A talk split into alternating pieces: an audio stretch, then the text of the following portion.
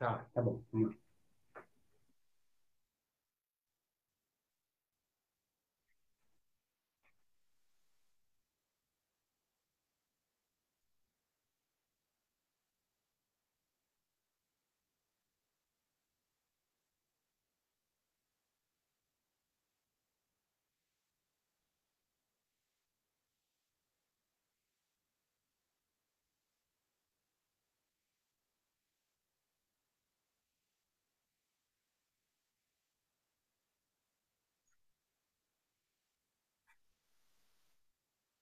Tudo bem, Osmar? Tudo bem? Como é que você está, rapaz? Como é que está nessa aí? Boa noite a todas as pessoas que estão. que se já tiver alguém nos assistindo, né? Estamos começando. Opa, boa noite, cara.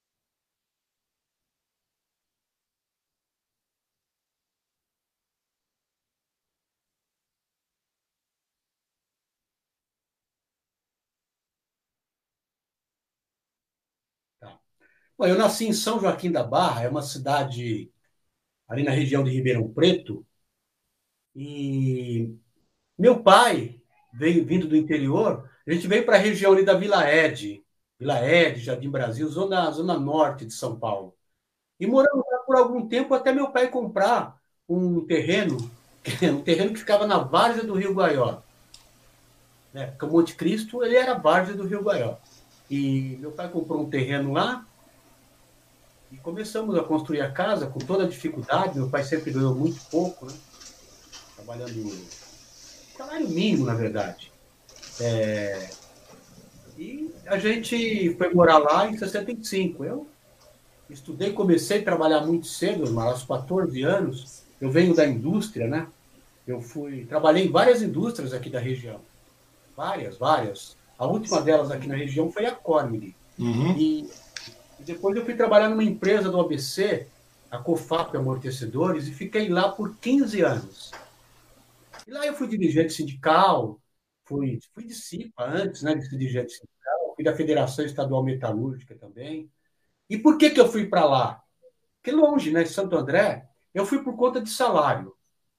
E quando eu fui trabalhar lá na Cofap, eu saí da Cone, que é uma empresa, era uma empresa, uma das três que pagavam melhor aqui na região. Eu entrei lá no ABC ganhando quase o dobro do que eu ganhava aqui. E com dois anos que eu estava trabalhando lá, eu ganhava duas vezes e meia o que eu ganhava aqui. Então, esse foi o motivo pelo qual eu fui trabalhar lá. Eu sempre fui, eu, eu fui profissional de ferramentaria, fiquei a minha vida toda, 30 anos dentro de fábrica, e fiz Senai, sou daqueles que fez cursos do Senai, fiz vários cursos do Senai, e trabalhei em indústria até, até eu vim voltar para cá para poder ajudar na campanha do, do, nosso candidato a prefeito do PT, que na época era o Marcelo. Uhum. A gente, a gente elegeu o Marcelo. Eu né, participei muito pouco da campanha de 2000, porque eu já eu não estava aqui, mas aí, em 2002, eu coordenei a campanha do Marcelo, a deputada estadual. E o Marcelo teve 44% dos votos válidos de Suzano. 44 mil votos em Suzano, é muito voto para mim. Muita coisa. Em 2002, 2002. E teve 60 mil votos no Alto Tietê. Foi eleito deputado estadual. Depois ele veio a prefeito em 2004, foi eleito eu fui candidato a vereador, não me elegi, fui bem votado, mas cheguei muito perto, mas não fui eleito. E aí fui para a Secretaria de Desenvolvimento Econômico com o Marcelo. Depois fui para a Secretaria de Defesa Social e Prevenção à Violência, lá com os guardas municipais. É, e depois, em 2008, fui eleito vereador. Então, eu fui vereador duas vezes, 2008 fui eleito, depois 2012, e fui duas vezes vereador, e fui secretário também em duas pastas, Desenvolvimento Econômico e Defesa Social e Prevenção à Violência, é, o equivalente à segurança no município. Uhum. E, enfim, a minha experiência é essa, né? Secretaria, vereança, é, Sindicato dos Metalúrgicos, do ABC, Federação Estadual Metalúrgica, eu tenho muito, tive muito, muita atuação no chão de fábrica, muita mesmo. Fui cipeiro várias vezes, fui de comissão de fábrica, enfim. Esse é o meu, até eu me eleger vereador, né? Então, minha vida foi na fábrica até eu me eleger vereador. Uhum. Mas, Derli, nesse meio tempo, até você se eleger vereador, é, você é, acompanhou, né? Você está em Suzano desde 1965, ou seja, tem uma longa história aqui na cidade, né? E nesse meio tempo você viu a cidade passar por muitas situações, é, é uma situação de, de uma situação, a cidade ficou algumas vezes estagnada por muito tempo tal, e realmente começou a ser necessária uma mudança nessa cidade, né, cara? Você percebeu isso tanto porque você realmente foi para. Tanto que você já, realmente já acabou. Pode Já falar. me chamaram para fazer algumas análises uhum. de, da situação da cidade e, evidentemente, quem faz análise faz sob o seu ponto de vista, né? Uhum. E que as pessoas podem não concordar é, com tudo ou concordar ou discordar de muita coisa ou concordar com uma parte ou concordar com a outra. Então, na, é, é, eu vou colocar a minha opinião. Vamos lá. É, Suzano, Suzano teve, na minha opinião, que é, o, que, é um divisor da cidade, teve um prefeito, foi, foi eleito em 60, foi prefeito de 69 a 73, que foi um, um advogado chamado Pedro, faleceu, né? Uhum. Pedro Sincaíra, com a tremenda de uma formação. Advogado formado na USP, na turma do Almino Afonso. Então, se formar em direito naquela época no Lago São Francisco era uma coisa para pouquíssimas, ainda hoje era, imagina naquela época. E ele foi, foi, foi prefeito aqui em Suzano e fez o primeiro plano diretor da cidade, trouxe para Suzano 15 indústrias, e na minha opinião, Osmar, é uma pena que ele não tenha sido eleito uma segunda vez. Porque, na minha opinião, se ele tivesse sido prefeito uma segunda vez, e eu falo isso com base na amizade que eu tinha com ele. Uhum.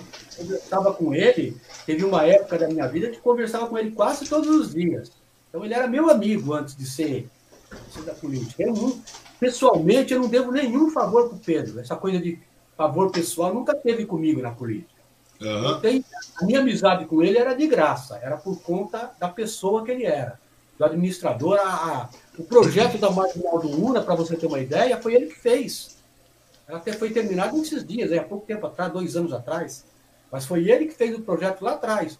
Ou seja, já enxergava o futuro da cidade. Eu me lembro, eu me lembro dele naquela época discutindo, o slogan dele era Vamos construir Suzano do ano 2000. Ou seja, era um administrador que pensava na frente. Ou seja, era um visionário, e é, né? E é uma pena que, na minha opinião, não teve um outro prefeito que passou nem perto do que ele foi em, termos de desenvolvimento para a cidade.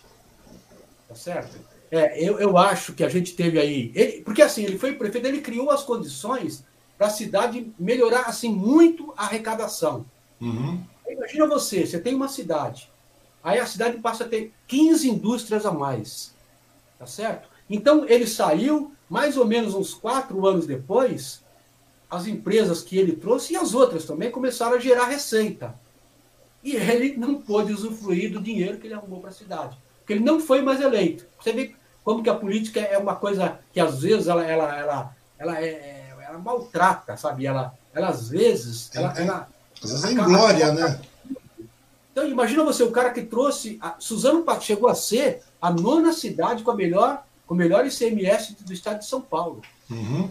Nós arrecadávamos mais ICMS do que Mogi das Cruzes. Verdade a nossa arrecadação era muito próxima de Mogi, muito próxima, era um pouquinho menor é, todo tipo de arrecadação. A gente nunca arrecadou mais que Mogi das Cruzes. Tá certo? A gente, a gente chegou a ter uma receita muito próxima de Mogi em tudo, ISS, IPTU, uhum. ICMS. Agora, o nosso ICMS ele foi maior do que o de Mogi das Cruzes. Tá certo? Mas o, o conjunto de, de, de, impostos nunca superou Mogi. Mas a gente chegou muito perto. Hoje, Mogi das Cruzes arrecada mais que o dobro que nós. E essa, essa, esses são os apontamentos que eu faço para as administrações. Então, uhum. veja que depois do Pedro Miaíra, é, teve outros prefeitos. E teve, eu não vou ficar sendo deselegante falando o nome, uhum. as pessoas não sabem o que eu falo. Mas teve um prefeito aqui que foi eleito é, ali no, no, no início do, do, da, da, da no, na, na, segunda parte da, da, década de 70, foi eleito prefeito. E ele foi prefeito muitas vezes. E aí ele possibilitou uma série uma série de loteamentos, muitos deles irregulares, ou seja, sem nenhum planejamento uhum. na cidade. Acontece que a cidade, já aos 25, 28 anos, é só olhar o histórico de arrecadação, a cidade vem diminuindo a sua arrecadação. Desde lá. Desde lá. E, lamentavelmente, não apareceu ninguém nesse meio tempo que conseguisse mudar a curva de arrecadação. Tá certo? Ela vem numa curva descendente e não se conseguiu mudar a curva para que passe passasse a ser ascendente como foi no passado. Não precisa ser como foi no passado. Uhum. Mas precisaria pelo menos ter parado de cair. Continua caindo. Isso é lamentável. É muito ruim para a cidade. Suzano vem se tornando uma cidade pobre. Isso foi lá.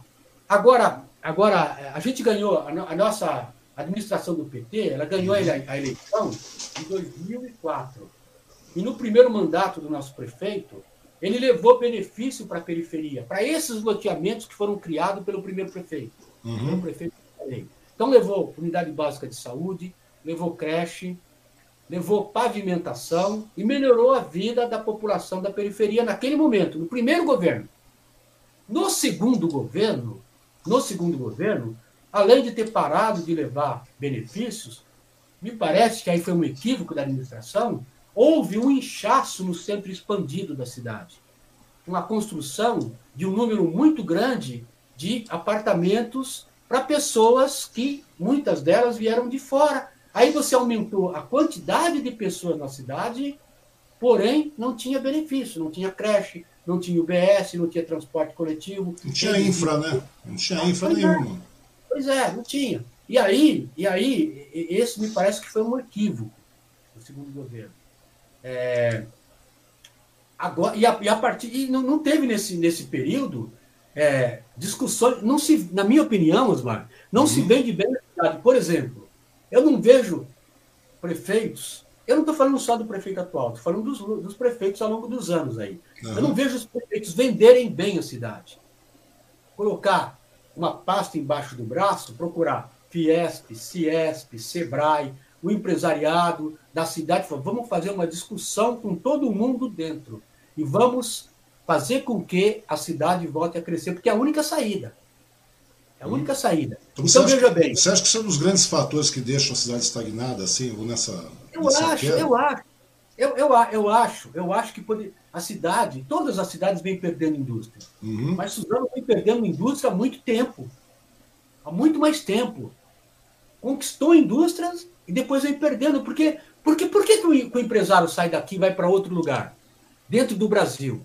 Ele não está falando fechar a empresa. Por qual motivo? Ora, se a gente tem gás encanado, se nós temos, veja que eu estou falando que nós temos alça do Rodoanel, tá certo? Essa alça do Rodoanel era para estar tá construída há muito tempo. Então, por, por um diz que me diz que, sabe, da, da, da, de agentes políticos da cidade, você só tem alça de entrada. Você não é, tem alça de saída. É, Alto Rodoanel é um drama que existe aqui na cidade, né? Você não consegue, você não consegue organizar a cidade para oferecer para o empresariado umas eh, condições para que empresariados se interessem em ir para cá. Por que, que o empresariado foi para Itaquaquecetuba? Por que, que o empresariado foi para Mogi das Cruzes nos últimos tempos? Por que, que não veio continua vindo para Suzano? Ah, mas Suzano não tem. Claro que tem. Como que não tem? É só você discutir com a sociedade e, se tiver que fazer algum projeto na Assembleia Legislativa, porque lei de mananciais é na Assembleia, tá uhum. tá certo? Aí discutir com a Assembleia com o governo do Estado. Mas você não pode deixar uma cidade como Suzano, que foi uma cidade rica, se tornar uma cidade pobre. Você não tem atrativos. Osmar, quantos amigos eu não tenho e você também que foram embora de Suzano e estão morando em Mogi das Cruzes? Todo mundo tem um monte de amigo. Um monte, foi embora daqui. Na realidade, cidade... na realidade, até eu cogitei isso uma determinada época, mas acabei é, ficando estudando. Um monte de gente foi embora. Então, eu acho isso complicadíssimo. Agora, atualmente, atualmente, a gente poderia, porque veja bem, não tem mais cabimento a gente ter uma demanda de 25 mil uniformes escolares na cidade uhum. e não ter cooperativas costurando esse uniforme. Estou falando de geração de renda para as pessoas que moram geração na cidade. de renda local, né? Renda local. Não tem cabimento você ter aproximadamente 200 chácaras e não ter os agricultores fornecendo verdura e legume para a rede pública municipal, para merenda escolar. Uhum. Não tem cabimento você ter uma OS da saúde, como a gente tem em Suzano, tá certo? Que OS no Brasil é foco de corrupção.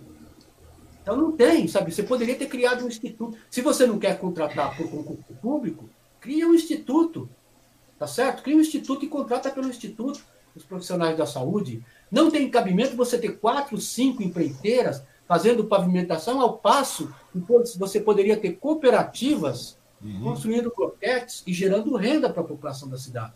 Então veja, poxa, será que eu sou o dono da verdade? Só eu que enxergo essas coisas? Tudo isso está no nosso programa de governo.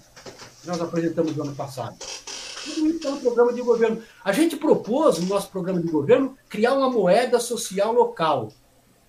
Parece uma coisa de outro mundo, mas já existe. Tá certo? É, poxa, se você paga as pessoas aqui, por exemplo, o Vale Refeição, com moeda local, a pessoa vai gastar aqui na cidade. Uhum. Os benefícios que você pode criar, veja que nós defendíamos lá atrás um fundo emergencial, para que as pessoas não passassem fome.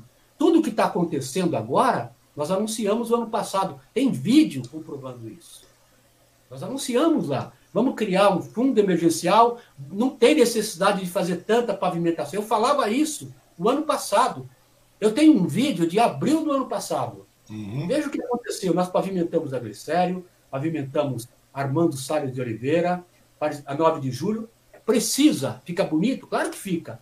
Mas é hora de você gastar dinheiro com pavimentação, ao passo que você tem gente passando fome, pequenos comerciantes fechando seus negócios.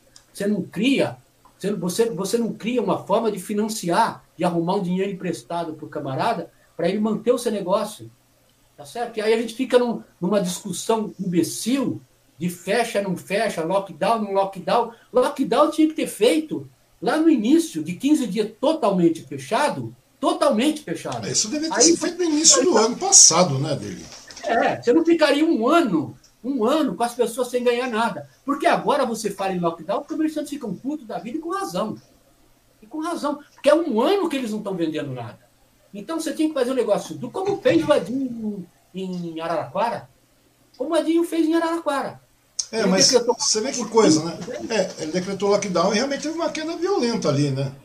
Teve uma queda violentíssima, né? De, de, pois de, é, de, de, cara de óbitos, de contágio e mas, tudo mais. Mas o comerciante, se você vier hoje com proposta de lockdown, o comerciante ele fica puto da vida pelo seguinte, Marco. É um ano que ele não está vendendo nada.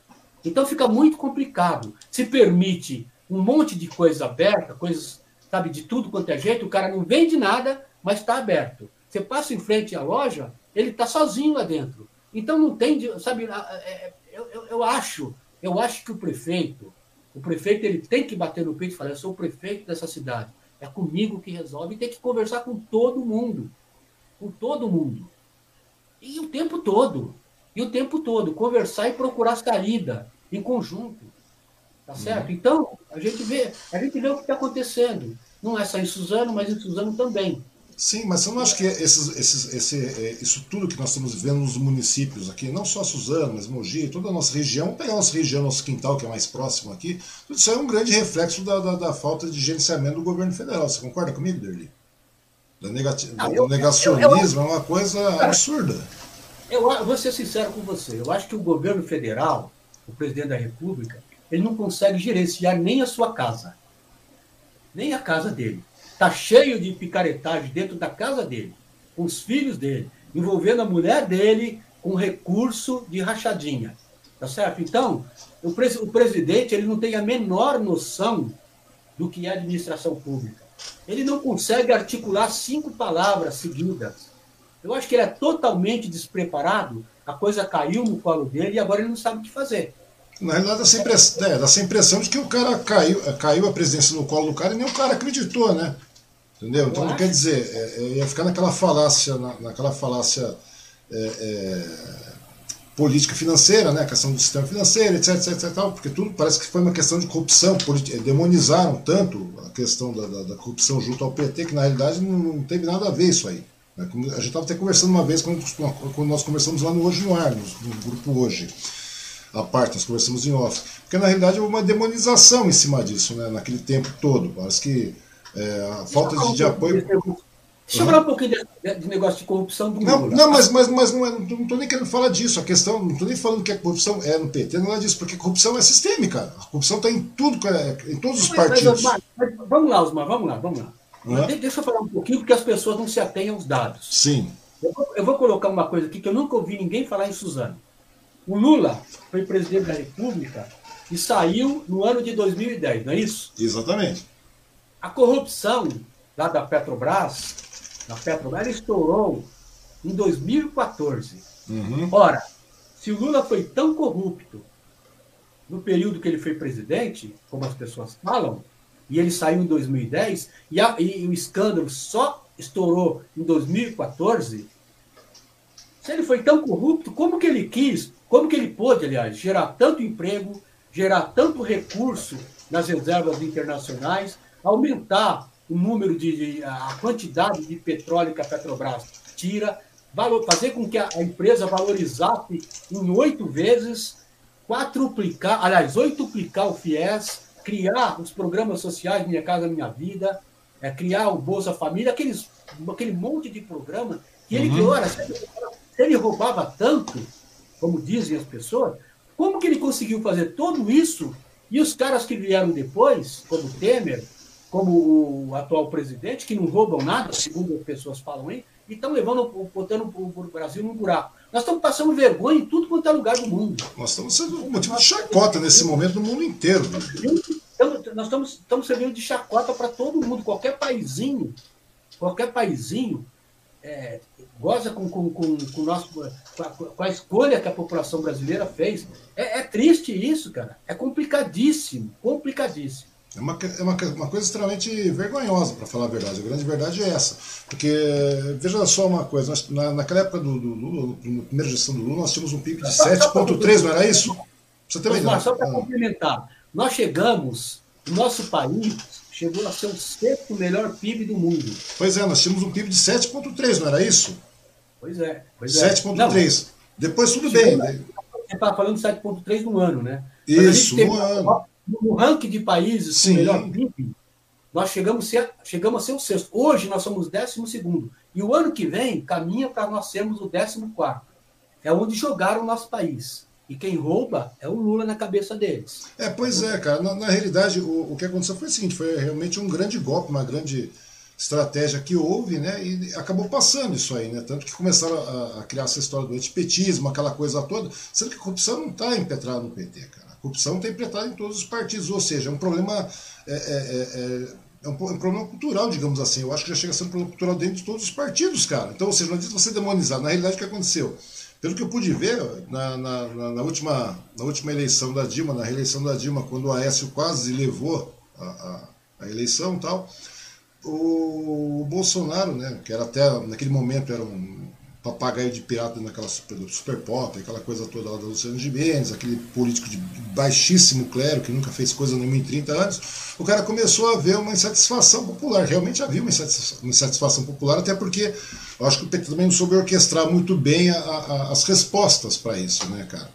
Durante esse período aí. Foi o que, a mesma coisa aconteceu aqui em São Paulo, né? na época da eleição, começaram aquele monte de ataque, aquele monte de coisa, teve uma postura diferente pessoal com relação ao PT naquela época. O pessoal realmente começou a tomar uma outra postura para realmente evidenciar o problema e dar um retorno em cima disso, fazendo o problema maior ainda para quem estava atacando. O PT deixou passar, o PT ficou quieto. Ah, deixou, foi, não, mas você vê, ah. daí, vê se eu estou errado ele. Daí o cara acabou vendo essa situação toda disponível, ele viu uma, certa, uma determinada satisfação.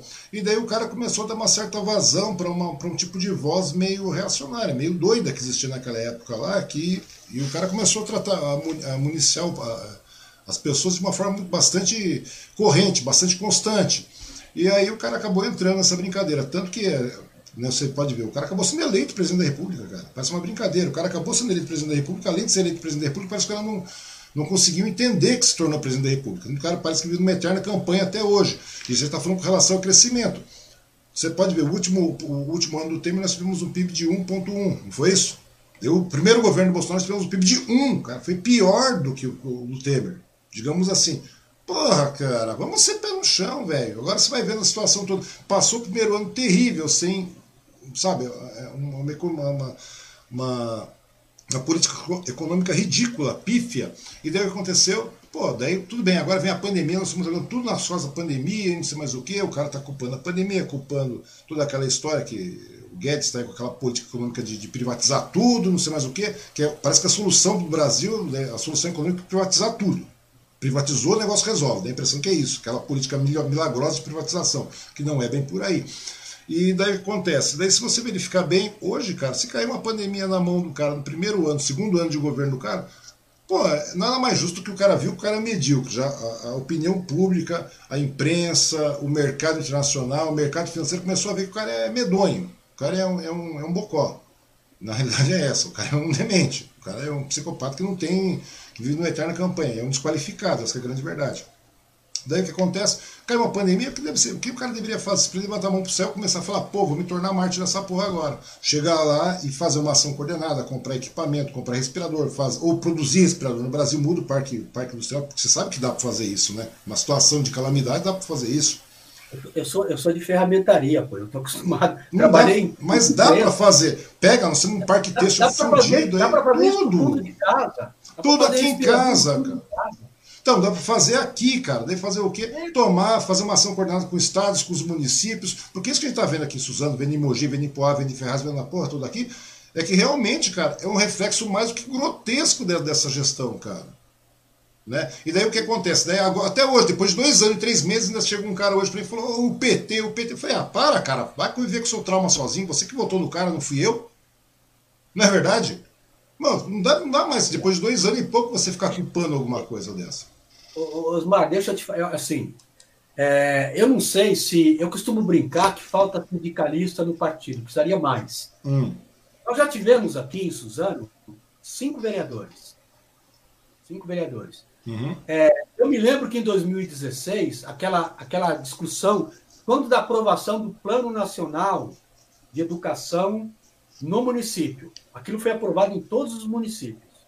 Uhum. Quando veio a discussão para Suzano, nós tínhamos na Câmara Municipal a presença de pelo menos meia dúzia de padres e vários pastores, uhum. porque eles estavam dizendo que no plano nacional tinha uma coisa lá chamada ideologia de gênero. E é mentira. Faz parte daquela, daquela, daquela, daquela, daquele trabalho sujo que eles começaram a fazer lá do kit gay. Quando eles inventaram e, só que tem uma coisa: o problema é que muita gente do meu partido não teve a pegada suficiente, não teve a, a, a pegada de um dirigente sindical bem formado, com todo respeito, para poder sustentar e segurar e se contrapor a isso. Exatamente. Muitos, muitos, saíram. Muitos foram embora porque não, não tiveram a disposição de fazer o debate. Eu me lembro que eu assumi a Câmara Municipal para falar para fazer a defesa do, do, do, Plano Nacional de Educação, uhum. com a presença de seis padres e vários pastores. Porque eles estavam lá para que não fosse aprovado. E aí eu fui para a tribuna e falei: olha, não tem nada de ideologia de gênero. A única coisa que tem aí que fala de gênero é que a educação ela é para servir a toda a população, independente de raça, cor, gênero, aquela coisa que está em toda a lei. Ou seja, não é para ser uma lei preconceituosa como muita coisa no Brasil é. Tá certo? Então, era, era, era isso que estava em discussão. Só que, se você não faz o debate, a conversa dos fake news passa. O Bolsonaro. Pois é, cara, pois é. Tem pelo menos uns 20 grupos de WhatsApp, tudo de fake news. Agora, agora eles estão diminuindo lá, mas eles têm no mínimo 20 grupos para disseminar. Aí, já sabe que um monte de empresário ajudava a botar grana naquilo ali. Financiar aquilo ali tudo, né? Coisas, né? É então... uma pena, cara. É uma pena, é uma pena porque nós vínhamos. Olha, eu me lembro que nós teríamos pelo menos um trilhão de dólares para colocar na educação com recurso do pré-sal. Eu fico me perguntando o que, que seria o Brasil hoje se aquele dinheiro tivesse sido aplicado na educação e na saúde. Na educação e na saúde. No uhum. Sistema Único de Saúde. Dá uma olhada na importância que tem o SUS. Até a direita reconhece. Os, os secretários, e os ministros de saúde vão com o jaleco do SUS. É, você tem uma ideia. Né? E, e, é legal você conhecer a história do SUS, onde nasceu o SUS, que aquilo ali é fruto da luta de um grupo de militantes, assim como a educação também. Todo militante de esquerda que lutou para construir o SUS não foi a direita, não. Foi militante de esquerda. Vários. Eu tenho, amigo, tenho vários amigos que estavam lá na luta antes da Constituição de 88, uhum. naquela luta que deu ali, para construir o Sistema Único de Saúde. E hoje, se não fosse o SUS, o que, que seria da população brasileira? É verdade, cara. Se hoje não fosse SUS, nós estaríamos literalmente na roça, cara. A grande verdade é essa. Se com o SUS, todo o aparelhamento que o SUS ainda detém, né, que está sendo escasseado, sendo sucateado, é, é, pô, a cada dia você vê o, o, São duas coisas desgraçadamente que são sucateadas no Brasil, cara. E não é de hoje, é de épocas aí atrás. Educação, literalmente, porque a partir do momento que você não tem educação, você não tem cultura, você não tem questionamento. A partir do momento que você não tem questionamento, você não tem cobrança política. Concorda comigo? Isso é, é, é, muito da falta da participação popular em cima da. Não precisa de muito, você vê qualquer paísinho do lado aqui na América Latina, o povo. Ah, chegou vacina, o povo vai lá, já está batendo, batendo panela, indo para a rua, batendo boca, entendeu? E outra coisa bastante complicada, porque você tem que ter participação popular realmente. Aumenta a inflação, a merreca nos Estados Unidos, o que acontece. A galera sai matando a pau lá também, cara. Concorda comigo? Por quê? É a participação popular, cara. Você tem que ter uma cultura, tem que ter engajamento. Porém, um engajamento lógico, um engajamento racional, uma, uma participação racional e lógica. Hoje é, todo mundo acha que entende. Entende do quê, cara? Você entende do. Ah, eu acho isso. Como é que você acha isso, cara? Você entende essa porra? Não, não entendo nada. Mas eu acho. Então, porra, você, você não acha. Você está atrapalhando o desenvolvimento racional da coisa, cara. Procura se inteirar. E a galera não se inteira, porque, é como eu costumo dizer, porque pensar dá trabalho, pensar cansa, né? As pessoas cansam de pensar, então procuram aceitar o negócio de maneira. Querem ler, né? Não querem ler, cara, não querem ler. Não querem ler. Você sabe que políticas públicas você só faz com indicadores. Uhum. Tem jeito, não tem jeito de ser diferente. Você faz política de saúde, você tem que medir a quantidade de crianças que, que, que morrem antes de completar um ano, a quantidade de pessoas mais velhas, se a, se a saúde está atingindo as pessoas mais carentes é, quem que está usando, isso tudo, tudo é, é indicador. Se você não tiver isso, então você faz uma, você faz uma determinada política pública para a saúde e vai medir daqui a um ano, para ver se está dando resultado. Verdade. Assim é verdade, cara. As pessoas, as pessoas lamentavelmente, as pessoas não se interessam em, em se aprofundar nisso. Eu queria, Osmar, te chamar a atenção. Uhum. Eu, eu, eu vi há um tempo atrás é, um estudo feito por uma socióloga chamada Esther Solano, uhum. que, que, que, traça o perfil do, do eleitorado, a base social do atual presidente da República. Uhum. É isso que eu ia perguntar. O que, que levou esse povo a votar nessa coisa? Vamos lá. Vamos lá. É, e depois eu vi outros vários, né? Uhum. A avaliação é a seguinte, que a direita ela tem ali em torno de 30%, 28% do eleitorado. O centro tem mais ou menos a mesma coisa. E a esquerda também. Uhum. Quando alguém da esquerda ganha, ganha porque avança um pouco para a direita e vai para o centro. Né? Sai da esquerda, passa pelo centro e aglutina por ali. E foi o que o Lula fez em 2002, uhum. quando ele trouxe o Zé Alencar para ser o vice dele. A direita em contrapartida, tem interesse em não deixar. Por exemplo, por que, que, você, por que, que, tá, que estamos fazendo essa discussão aí? Mandetta, Dória, é, o Ciro Gomes Ciro, também foi para lá, né? Ciro também, Ciro, Ciro, também.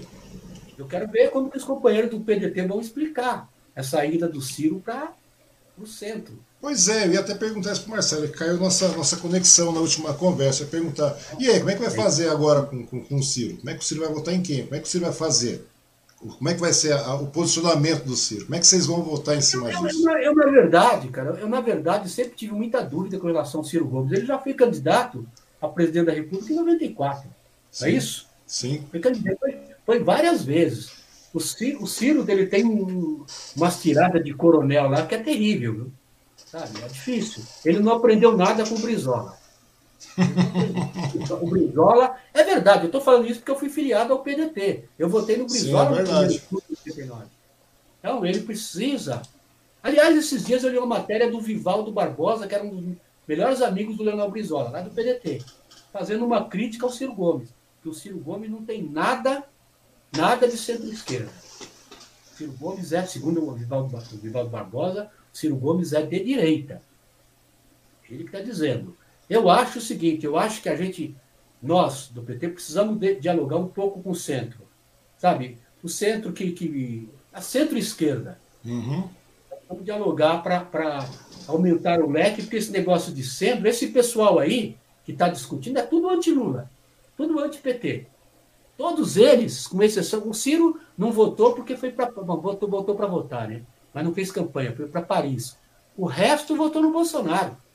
Os que estão aí agora em, em, em frente de centro. Não é frente de centro, é frente que votou no Bolsonaro. Como o Bolsonaro é muito ruim, eles se cansaram também, né? É, chega uma, hora, é, chega uma hora que o negócio tem limite, né, também, né, cara? Então, quer dizer, você vê a, a atual, o atual posicionamento do Congresso com relação ao Bolsonaro também, né? Ou seja, você vê que o cara tá realmente andando, começando, até o Congresso começa a andar em pianinho com o cara, né, cara? Quer dizer, o é. Bolsonaro começa a andar em pianinhos com, com, com o Congresso ultimamente. Porque a, na atual conjuntura que tá, porque tudo tem limite, né, Derli? As casas legislativas, elas são centro de corporativismo. Todas elas. A começar pelas câmaras municipais. Todas. É muito corporativismo. Eu vou falar, confessar uma coisa para você. Eu tive muita dificuldade na Câmara Municipal por conta do corporativismo. E não é diferente na Assembleia e também não é diferente no, na Câmara. Então, dizem que tem um pouco de diferença no Senado. Então, é, a, a, Câmara ela está aí com o Bolsonaro por conta de, de vaga nas estatais, por conta de é, emendas parlamentares, porque o ano que vem tem eleição para deputado. Uhum. Lamentavelmente, a população entra na conversa fiada de deputado. Dá uma olhada aqui em Suzano. Nós tivemos deputados aí, que estão lá no Centrão, que teve quase 10 mil votos.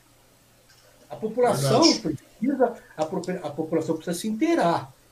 Porque se não vota num cara que vai passar quatro anos prejudicando ela lá. E aí, as emendinhas agora, vem agora, procura os prefeitos, traz as emendas, e depois, no ano que vem, de novo se elege, aí vai votar contra a Previdência, reforma trabalhista, vai votar prejudicando o trabalhador. E o trabalhador só tem só, só tem os seus, seus empregos precarizados. Aqueles que têm emprego, né? Sim, é verdade. É verdade. O emprego me precarizando por conta da ação de deputado, que ele votou. Que ele votou. Lamentavelmente.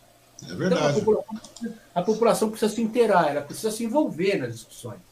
Verdade. É, na, na realidade, é, é o interesse. Chega um determinado momento, é aquilo que eu havia falado com você, né? É, o problema maior que nós temos é uma educação que está realmente sendo falida há décadas e décadas e décadas. Né? A partir do momento que você não tem educação, você não tem leitura, você não tem instrução, você não tem o básico do básico, já pega uma família desestruturada, você já pega toda essa, essa desestrutura que é feita por décadas aí, é bem difícil, né? Porque a pessoa não tem como pensar. A pessoa come, a pessoa pensa. Né? Para você pensar, para você pensar, você precisa ter subsídio para que você pense também. Né? Você precisa ter o despertar do raciocínio. E a gente acaba não vendo isso, né? E daí se torna uma coisa bastante complicada. E a gente fica nesse ciclo, nesse eterno 7 a 1 eternamente aqui. A gente só vai nesse retrocesso. Agora, eu, uhum. pois não, Dele. Eu, eu, tenho coisas que eu não consigo entender. Uhum. Eu, queria, eu, queria, eu queria que me explicasse, que me convencesse do porquê as pessoas elegem, por exemplo, um vereador no relatório do Ministério Público, denúncia feita pelo meu mandato, uhum. No relatório, o relatório diz o seguinte: o vereador fazia conchavo na Câmara Municipal e tudo que era vendido na época dele, era presidente da Câmara, tinha lá um superfaturamento de até 70% em todas as compras. Todas as compras. Aí o Ministério Público chama ele para prestar depoimento né, na, na uhum. justiça. Ele não vai, o Ministério Público vai, o Ministério Público vai conduzir ele de forma, de forma coercitiva, encontra remédio com tarja preta da prefeitura no gabinete dele. Tá certo? E aí, esse camarada se elege de novo com voto popular. Como que pode uma coisa dessa? Comprovado, é comprovado, não é? Eu tô falando isso abertamente porque está no relatório do Ministério Público. Uhum. Eu, eu, eu, falo isso em todos os programas que eu vou. Como pode? Qual é a explicação? Eu não consigo entender. Eu não, pô, não estou nem falando de partido. Elege um vereador, pelo menos, que não faça esse tipo de picaretagem. Sabe? É difícil, cara. É difícil. Olha, eu vou te falar uma coisa. Em 2016, eu fui candidato a vereador e não fui eleito. Uhum. Mas, mas, há um ano antes, eu tinha evitado sozinho um aumento de IPTU de até 300%. Por que sozinho? Por que sozinho? Porque estava 10 votos a favor, 9 votos contra. Eu poderia ter votado contra também, porque o prefeito me ligou pedindo para eu votar. Uhum. Eu poderia ter votado a favor, ter votado contra. Pô, vota contra só, que aí o presidente desempata, fica 11 a 10, você fica bem, passa o projeto. Eu falei, não. falei, não só, vou, não só. É, vou, vou, vou, falei para ele que ia votar contra, mas ia falar contra também. Quando eu percebi que se eu votasse contra, ia empatar e o presidente faria o desempate, eu fui embora e o projeto caiu, Osmar. Eu, com, com, aquela minha ação, beneficiou 100% da população. Todo mundo foi beneficiado de alguma forma. Tá certo? E é, é, é eu, costumo, eu, costumo, eu costumo falar também de um outro projeto do, do, do deputado Roberto Gouveia, uhum. na, na Assembleia Legislativa. Ele, ele fez um projeto que acabou com a aposentadoria de dois mandatos para deputados e vereadores do estado de São Paulo. Ele que fez, o deputado Roberto Gouveia. Ele uhum. nunca mais foi eleito. Só por isso, na minha opinião, ele tinha que ser eleito para o resto da vida. Acabou com as, as aposentadorias de dois mandatos. Pois é. O é, inteiro. Aí é a população não tem essas coisas. Né? É, é, aquilo que você falou, muitas vezes a política é, uma, é, é uma, é uma, um posicionamento inglório, né? ela te traz uns resultados inglórios também, né, cara? Por mais correto que você atue, por mais, mais correto que seja a sua atuação, você acaba tendo um resultado um tanto quanto inglório, né? É aquilo que você está falando. Porque não tem, não tem muita lógica nisso. Muita coisa que você apresenta aí, e de verdade, não tem muita lógica. Ou seja, algumas coisas deveriam ser revistas e não são, né? E é por isso mesmo que você está conversando aqui, Derli, para a gente poder conversar, para a gente não ter um resultado inglório novamente aí, cara.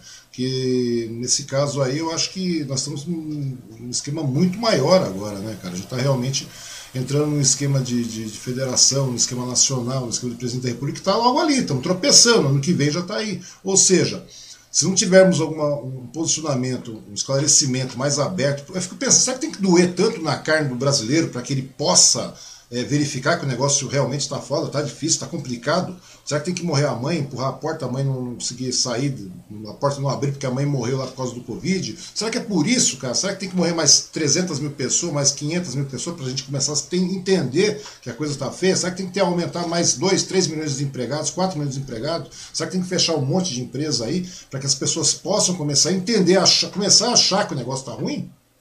E ter uma outra postura? Você acha que tem como fazer isso aí? É complicado, cara. Entendeu? Aquilo que você falou, é muito inglório isso aí. Eu queria perguntar para ti, o, o, o Derli, é, como é que você vê o cenário político agora para 2022? Que é um grande drama, cara, porque tudo que a gente está vivendo hoje, tudo bem, nós temos problemas pontuais nos municípios, etc, etc, etc. Isso realmente são problemas que têm que ser resolvidos dentro da, da, da do legislativo do, do, município, junto à prefeitura, cobrança popular, tudo mais. Porém, cara, a gente está vivendo um problema muito maior agora, que é o cenário político de 2022, né? Que é uma coisa bastante lúgubre, eu diria. Como é que você vê isso aí? Eu, eu, acho, que, eu acho que o pior já passou. Em, não, peraí, o pior já passou em termos de política partidária, né? Uhum. Eleição faz, né? Nós estamos passando, nós estamos passando uma fase muito difícil, né? Nós estamos, aliás, é, aliás, eu quero me solidarizar com todo mundo que perdeu algum amigo, algum parente, porque todo mundo perdeu alguém, ou no mínimo um amigo. Eu, eu todo dia, todo dia eu tenho notícia da morte de alguém conhecido. Pois às é. Amigos, próximo, pois vezes... é, tá morrendo vizinho, morreu o Zé Lagoa, cara. O Zé Lagoa morreu, morreu o irmão do Galo agora, é. hoje aí. E você vai vendo, tá morrendo gente, é, hoje, é parente. Hoje morreu, hoje ou ontem, né? Não sei, morreu o irmão do Galo, né, do secretário. É, foi hoje. Foi hoje, foi, hoje. Galo, foi hoje, o irmão do Galo faleceu também. Por uma é, complicação de Covid. Daí chega lá, não, o cara infartou. Muita gente vai falar assim, ah, não, o cara infartou. Não infartou, velho, complicação. Pô, é uma ingerência total isso aí, né, cara? Meu, aí, aí tem um, um pessoal aí que parece que é obcecado pelo, pelo presidente, que não percebe que o presidente poderia ter viabilizado uma quantidade muito maior de vacinas antes. Pois nós é. não precisaríamos, nós não precisaríamos ter perdido tantas vidas. Sim, nós abrimos mão de 70 milhões de vacina, debochamos do consórcio da OMS, o que mais que teve? Negacionismo em cima, tratamento precoce, e nesse meio tempo não era necessário o Zé Lagoa falecer, de verdade, não era necessário o tio do, do, camarada falecer, não era necessário meus dois vizinhos falecerem, não era necessário muitos conhecidos meus falecerem, cara. O, o como é que chama lá? O, o, vamos pegar pessoas de Suzano aqui da região mesmo, você vai vendo as pessoas falecendo à torta direita, cara, não precisa morrer. Sabe, não adianta querer maquiar número. Quer dizer, se nós tivéssemos adquirido 70 milhões de doses lá em agosto do ano passado, nós teríamos essa dose em janeiro, nós teríamos essa dose em dezembro. Pô, onde começou o sistema de vacinação, até o Trump, que era uma besta quadrada, o cara, a partir do momento que ele viu que não dava resultado, que a pressão estava pegando, o cara não foi não comprou 100 milhões de vacinas? Então, pois é. E a gente aqui, a gente, não, tem, tem vídeos por aí, né? O presidente falando que não, não vamos comprar vacina da China de jeito nenhum. Não, pra você ter uma ideia, hoje mesmo, eu estava dando uma lida lá no artigo, parece que o Butantan é responsável por 80% da, da, da imunização até o momento no Brasil, cara. Até o se momento. Não fosse, se não fosse a, a Coronavac, a vacina da China, nós estávamos ferrados. Agora tem uma coisa que as pessoas não falam, e a primeira pessoa que eu ouvi falar, eu, e eu concordo em gênero, número e grau. A gente precisa fazer uma pressão muito grande para que se quebre a patente dessa vacina, para que todo mundo possa produzir isso. Sim, é.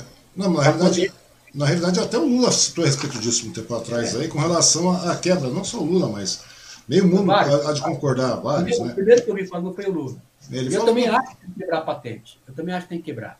Deve, deveria é. se tornar um bem mundial nesse momento de desespero, de pandemia que nós estamos. Porque se deixar, vai, vai um milhão para o saco rapidinho. Sempre, sempre. Estou falando aqui no Brasil. É, e a saída, não tem outra saída. A saída é vacinar a população. Não tem outro jeito. Não tem, não tem, não tem mais outra, outra possibilidade. Nem, é muito difícil ficar um ano as pessoas passando necessidade e você falar, olha, vamos fazer, vamos fechar tudo. Sabe? Não, também não é assim. Certo? Tem que ter, tem que ter gerência. Sim. Tem que ter gerência por parte dos prefeitos, por parte do governador, por parte, principalmente do presidente da República. Porque está comprovado, a gente já está passando há mais de um ano convivendo com, a, com essa doença terrível. A gente já tem que ter aprendido. Não tem mais cabimento, cara, ficar falando para as pessoas que, não, que tem que sair, que tem. Sabe, não é assim. Que, contra, contra a máscara, contra a vacina, contra tudo, parece louco.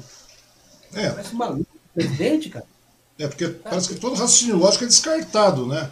Mas uma coisa que eu queria te perguntar, o, o, o Deuli, voltando àquela questão, como é que você vê, no caso aí, você está falando com relação a isso, acho que existe uma possibilidade até de ter um, um segundo turno com, com, com desqualificado no caso aí.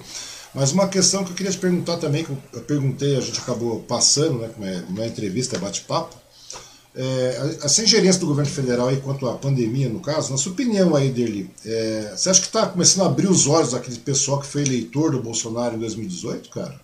Está abrindo, de acordo com a pesquisa, está abrindo os olhos de uma parte, que não é a base dele. A base do Bolsonaro, ela tem aí é mais ou menos 18, de acordo com um estudo feito, um estudo, um fora de série, uma pesquisa que eu nunca vi igual. Uhum. A base dele, a base firme dele mesmo, tem uma variação ali de 15 a 22%, 18, por ali. Essa é a base dele que pode cair o mundo que ele não perde. Por isso que eu acho que ele vai para o segundo turno. Complicado. E o que, que levou, na sua, na, sua, na sua opinião dele, o que, que levou esses 22, 20, na realidade foi muito mais do que isso no primeiro momento mas esse que vai manter esses 22%, até 22% aí de, de idólatras aí, o que, que levou essa pessoa, esse pessoal todo aí a botar num cara tão desqualificado assim? Então, mas um cargo, parou... cargo mais importante, que é o presidente da República, né, cara? Você já, você já parou para pensar que uma parte da população pode pensar como ele? Pode, Sim. pode pensar como ele? Olha, eles são, eles são a, a racionalidade deles está nos números. Ah, perder uma parte, um percentual da população, Sabe? O custo-benefício disso compensa. Então tem que manter a economia, tem que manter as indústrias, manter tudo, porque faz parte, vai morrer mesmo. É aquela linguagem do Bolsonaro. Uma parte da população votou nele, é o estudo mostra isso. Pensa como ele. Exatamente como ele. Você vê isso nas redes sociais ainda hoje. Sim, eu vejo. vejo muito. Suzano tem grupos de WhatsApp que discute isso. Tem vários a base social dele, ela está mais ou menos em grupos sedimentados. Tá certo? Que não cabe a gente colocar aqui agora, uhum. mas existem grupos sedimentados que votam nele. Olha, para perder voto ali é muito difícil. Então está mais ou menos ali, 15, 17, 18%. Entendi. Por isso que eu acho que ele dificilmente não vai para o segundo turno. Eu acho que vai ele e o Lula para o segundo turno. Uhum. Não, que, que o centro aí, o centro fica falando, ah, vamos montar um grupo, um, um, um grupo de, de, de, de, políticos do centro, para uma candidatura de centro, para poder ir para o segundo turno com o Lula. É isso que eles falam. E aí o Bolsonaro não iria. Eu acho muito difícil. Porque uma parte do eleitorado pensa como ele. É complicado isso, né, Derli? Pra você ter uma ideia. Esses dias, esses dias atrás a gente viu até. A gente vê a fraqueza, né, a pobreza intelectual desse pessoal também, porque tem os articuladores que, que, que articulam e esse restante, de, esse percentual aí, se torna massa de manobra funcional mesmo, né, cara? Você vê, inclusive, esses dias atrás aí, que dia que foi? Foi, é, foi no dia 30, né? Dia 31. No dia 30 dia 31 que o pessoal ficou pendurado aí na, em frente ao, ao tiro de guerra. Você viu isso?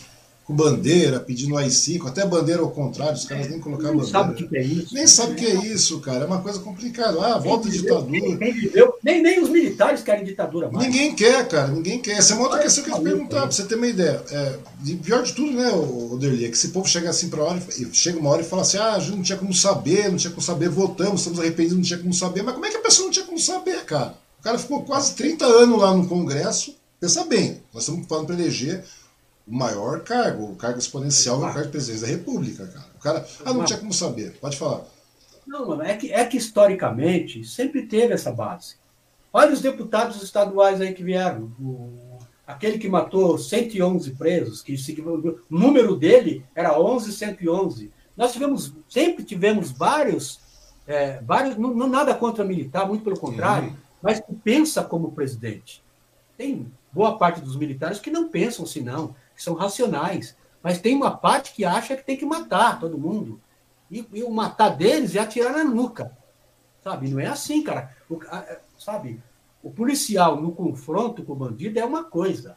Agora, o policial que pega e, e atira, porque o cara é bandido, tem que prender o bandido. Atirar no cara pelas costas, matar o cara pela nuca, o que, que é isso, meu Deus do céu? Sabe? É um absurdo isso. Só que essa base social sempre Existe, teve. Né? Sempre, sempre existiu. No Brasil inteiro. E estão lá, estão representados lá um monte de, de militares que foram eleitos lá. Uhum. Não, interessante também é o seguinte, foram eleitos, né, cara? Foram eleitos nesse meio tempo aqui, eleitos também, cara, pela questão midiática, né, cara? Pela questão do, do, do, do, embalo da coisa toda, porque, querendo ou não, foi feito realmente um trabalho bastante pesado com relação à divulgação de fake news, aquela coisa toda, aquela indústria toda de fake news foi montada. E daí as pessoas hoje vêm falar que o cara não tinha. Ah, mas vamos tentar, pelo menos tiramos o PT, não sei mais o que. Agora fica nessa história toda, meu. Mas é, e, pior tudo é que é aquela coisa, né? As pessoas, que eu te falei, as pessoas falam, ah, mas eu não tinha como saber, cara, que ia dar essa desgraça, que o cara é um desqualificado, que o cara é incompetente. Como não tinha, né, cara? É uma coisa brincadeira. É, por exemplo, nós estamos hoje com quanto? 330 mil óbitos. Eu nem, nem sei quanto que teve de óbito hoje aí. É, será que. É, eu fico pensando, será que 330 mil, mais de 330 mil óbitos, cara, é, é serve para serve pelo menos de análise para esse povo que votou nesse cara, esse povo, o povo que fala, não, não esqueça essa base idólatra, essa base idólatra não tem jeito, esse problema é só na base do remédio, não tem por onde. Mas estou falando, esse pessoal aí que votou no embalo da, da, do media, da, no embalo midiático do Face, do Unizap, aquela coisa toda, nessa, nessa fábrica de fake news aí, será que esse 330 mil óbito, cara, 330 mil é gente pra cacete, cara. Será que serve para análise nessa gestão desse, desse, desse presidente? Será que dá para. Será que o pessoal ainda vai conseguir. O cara vai conseguir ter base para uma possível reeleição com isso aí? Vamos pegar só esse problema, não vou nem entrar com a base do, do, do problema econômico do nosso, do nosso sistema financeiro Para reeleição, eu acho que não. Para reeleição, não, mas que nós vamos ter ainda um bom número de deputados que vai sair desse meio aí, certamente. Eu acho que vai diminuir, eles vão diminuir o número de deputados. Mas o, o PSL fez o mesmo número de deputados que o PT. O PT é o maior partido do Congresso, uhum. da, da, da, Câmara dos Deputados. E o PSL fez o mesmo número. Então, um bando, um bando de, de, de deputado que foi eleito lá, que pensa desse jeito, um monte. É, mas, um monte. Mas, eu, mas, acho vai, eu acho que vai diminuir. Vai, vai começar a reduzir. Então, e essa, o problema é que essa parte é muito problemática, né, Derli? Essa parte, geralmente, ela, ela, induz muito, né? Porque, na realidade, querendo ou não, eles trabalham em cima de, de fake news o tempo integral, cara. E você acha que hoje, é, é aquela coisa toda, a falta de participação popular, a falta de cultura, a falta de entendimento, a falta de, de, de leitura, a falta de, de conhecimento, você acaba empurrando essa. Uma, você não acha que pode ter um novo levante desses eleitores que também não sabiam? Tá, vamos acreditar no cara na próxima? Acho que o cara aprendeu nessa, na próxima ele vai, vai melhorar. Você acha que pode ter um levante desse, desse, desse eleitorado novamente, Oderli? As pesquisas mostram, mostram que a esquerda está melhor do que esteve. Está uhum. Tá melhor. Hoje, se a eleição fosse hoje, o Lula seria o primeiro. Ganharia de todos, todos os candidatos, aí iria para o segundo turno. O Lula, hoje, se a eleição fosse hoje, iria o Lula na Sim, frente. É. Eu vi umas pesquisas, inclusive uma do Poder 360, né? Várias pesquisas apontam isso, né, cara? Então, e... porque significa, significa que diminuiu, né? Mas, mas aí eles ainda têm representação, tanto que ele ainda é o primeiro. Eu não consigo, sinceramente, eu não consigo enxergar nada de bom que o presidente tenha feito, com todo respeito. Então, mas é, verdade, mas é verdade, porque principalmente, vamos pegar o primeiro ano na, na situação econômica, que foi uma política econômica medíocre, ridícula, é, realmente não tem por onde, é ridícula.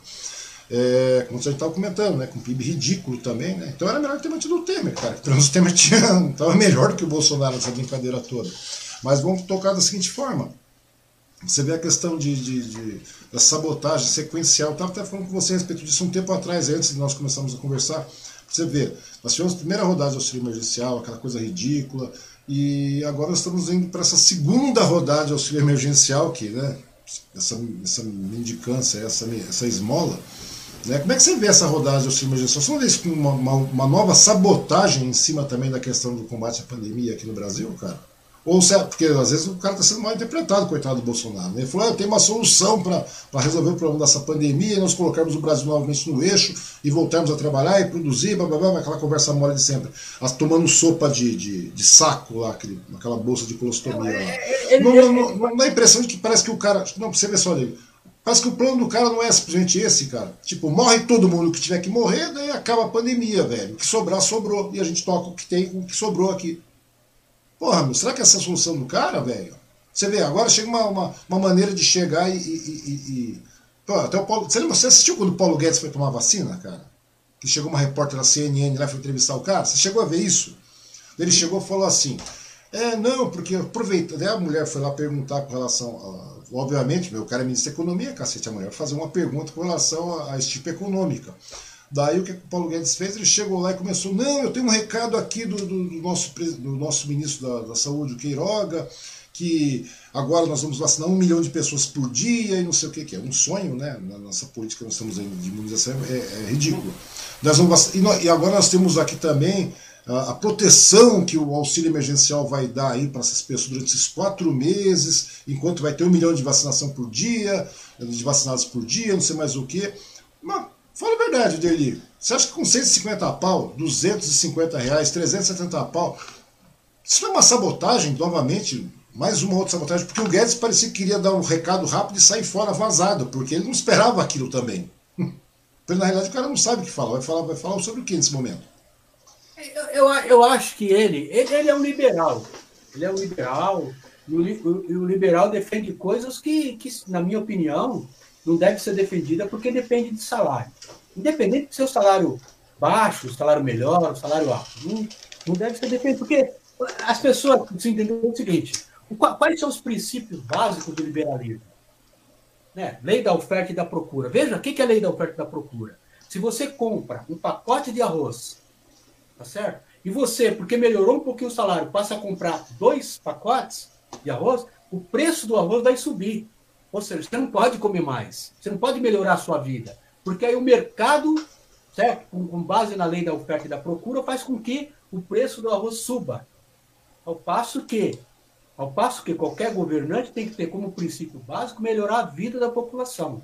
Lei da oferta e da procura. Sabe? Esses são os princípios básicos. É, direitos individuais, não se fala em momento nenhum em direitos coletivos. Direitos individuais de uma pessoa. Isso serve, no máximo, para proteger aquela pessoa para que o Estado também não faça daquela pessoa um escravo do Estado, ou um escravo de, de grupos. Serve para isso só. Mas o direito individual, ele não pode, de forma nenhuma, se sobrepor ao direito coletivo. Muito pelo contrário. Então, esses caras defendem isso. Defendem isso. Mas é, liberalismo também uhum. significa a, a, a, o empresariado disputando o mercado. Isso também é liberalismo. E não há a reserva de mercado. A reserva de mercado no Brasil. Então, o que, o que, o que a população precisaria conhecer um pouquinho é os princípios básicos do liberalismo, do socialismo, da social-democracia, saber o que, que significa cada coisa para poder, sabe, para poder fortalecimento do Estado ou não. Eu sou totalmente defensor do fortalecimento do Estado. Eu acho que o Estado tem que se fortalecer, principalmente em, algumas, em alguns segmentos. Saúde, educação, geração de energia. Não tem que ficar privatizando energia para ninguém, não, cara. Muito pelo contrário. É estratégico para o país. É, petróleo, petróleo tem que ser nosso. Ora, se a partir de 8 dólares o petróleo já dá lucro, por que, que a gente vai privatizar uma coisa que está custando 70, 80 dólares? Pois é. Tem para o Estado. Então, a, quando as pessoas souberem a diferença de uma coisa para outra, elas vão perceber. Veja você, veja você, Osmar. O presidente Trump, que é liberal, do país mais capitalista do mundo, uhum. acabou de aprovar, lá nos Estados Unidos, uma injeção de quase 2 trilhões de dólares na economia americana. É, o Biden, é o Biden, no caso, o Biden chegou e liberou 2 bilhões. Ele, ele, ele, quer aprovar mais, mais 3 trilhões para colocar junto ao empresariado para ativar a economia, coisa que Lula fala todo dia. Isso não tem nada de socialismo. Verdade. Isso é liberalismo ainda.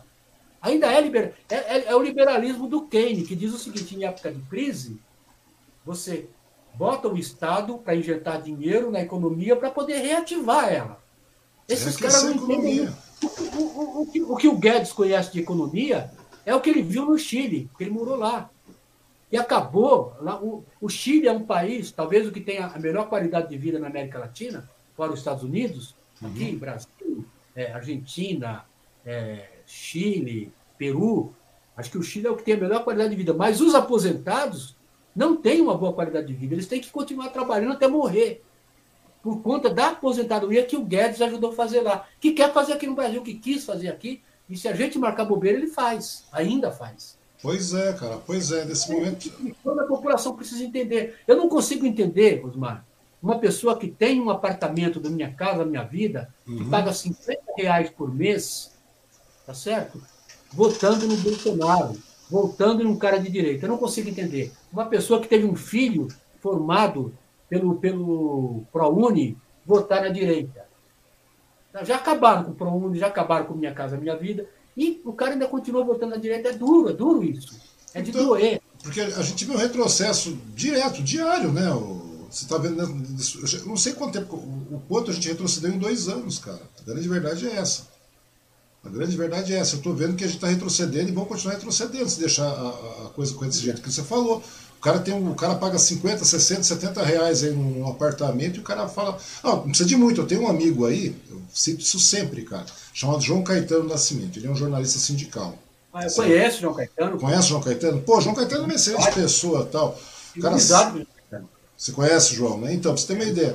E o João participa, o João foi lá, tal, já participa de, de, de, de, uma porrada de movimento, foi lá, etc., os sindicatos e tudo mais. E, cara, e dentro do chão da fábrica tem nego apoiando o Bolsonaro, cara. Como é que pode um negócio desse, cara? Eu falei, você tá vendo isso acontecer, João? Eu falei, tô, cara. Eu falei, você tá vendo o nego apoiar o Bolsonaro, o cara que tá lá todo dia batendo cartão, que nem um condenado, desgraçado, tá ralando, que nem um infeliz lá, com aquele salário merreca, sendo sucateado, com uma porrada de coisa. E quando chega lá, ainda tem. O cara. É verdade, cara. O próprio. O, os próprios trabalhadores, cara, vão contra a, a, proposta dos sindicatos, os caras vão contra, não, tá, quer dizer, o sindicato já virou comunista, cara, e você é o quê então, cara?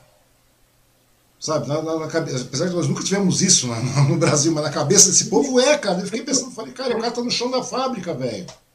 Eu fui diretor por três mandatos, por nove anos, no, talvez o, o o sindicato mais representativo da América Latina já há muitos anos. Uhum. Eu tive o prazer de fazer parte da direção do Sindicato dos Metalúrgicos do ABC. Lá no ABC, você ainda tem uma categoria é, mais politizada. Só que tem um detalhe: as fábricas estão diminuindo, as fábricas estão automatizando. Eu trabalhei numa fábrica, Osmar, que tinha 13 mil funcionários quando eu entrei. Quando eu saí de lá, e já saí há muito tempo, ela tinha 3 mil funcionários e produzia três vezes mais. Entendeu? Automatizado. então, né? muito a categoria da indústria, que é onde estão os bons empregos. Viu? Os melhores empregos estão na indústria, os melhores salários. Já tem pouca gente nas indústrias, porque a fábrica vai automatizando. Tem jeito. Ela faz uma demissão, lá no ABC é comum, numa demissão, os trabalhadores saírem com 5, 6, 8, 10 salários a mais, além dos direitos. Quem sai, na verdade, não sai mal. A questão é, eles saem e depois a fábrica não contrata mais ninguém, porque automatizou. Então eu uhum. convivi com isso. Porque a matéria dos cursos de engenharia, eu convivi com isso na prática. Eu vi a empresa ser automatizada, sabe, mudar uma linha de produção que tinha 40 pessoas no sistema, sistema fordista, tenorista, aquele que o cara aperta o parafuso, o outro coloca a bola, cada um uhum. faz uma coisa. Quando tinha 40, passou a ter dois trabalhadores, produzindo três vezes mais. Então, tanto que você tem um grupo de 200 empresários no mundo, encabeçado pelo Bill Gates, que defende a taxação de robô. Não sei se você já leu alguma coisa a respeito. Tem um grupo de empresários que defende que se taxe de robô. Porque senão você não vai ter mais um trabalhador com salário. Aí como que vai ser? Vai ser essa miséria aí que a gente está vendo hoje. Um monte de gente desempregado, um monte de dor na governança que não repassa recursos, tá certo? Você tem aí uma proposta maluca de 150 reais de auxílio emergencial, que a pessoa vai continuar passando fome. Nós temos, aliás, eu queria chamar a atenção aqui para o prefeito, para os dirigentes sindicais, para a sociedade civil organizada. Uhum. Passou da hora de a gente montar entidades em Suzano arrecadar alimento, porque tem muita gente passando fome na cidade. Sim, é verdade. Né?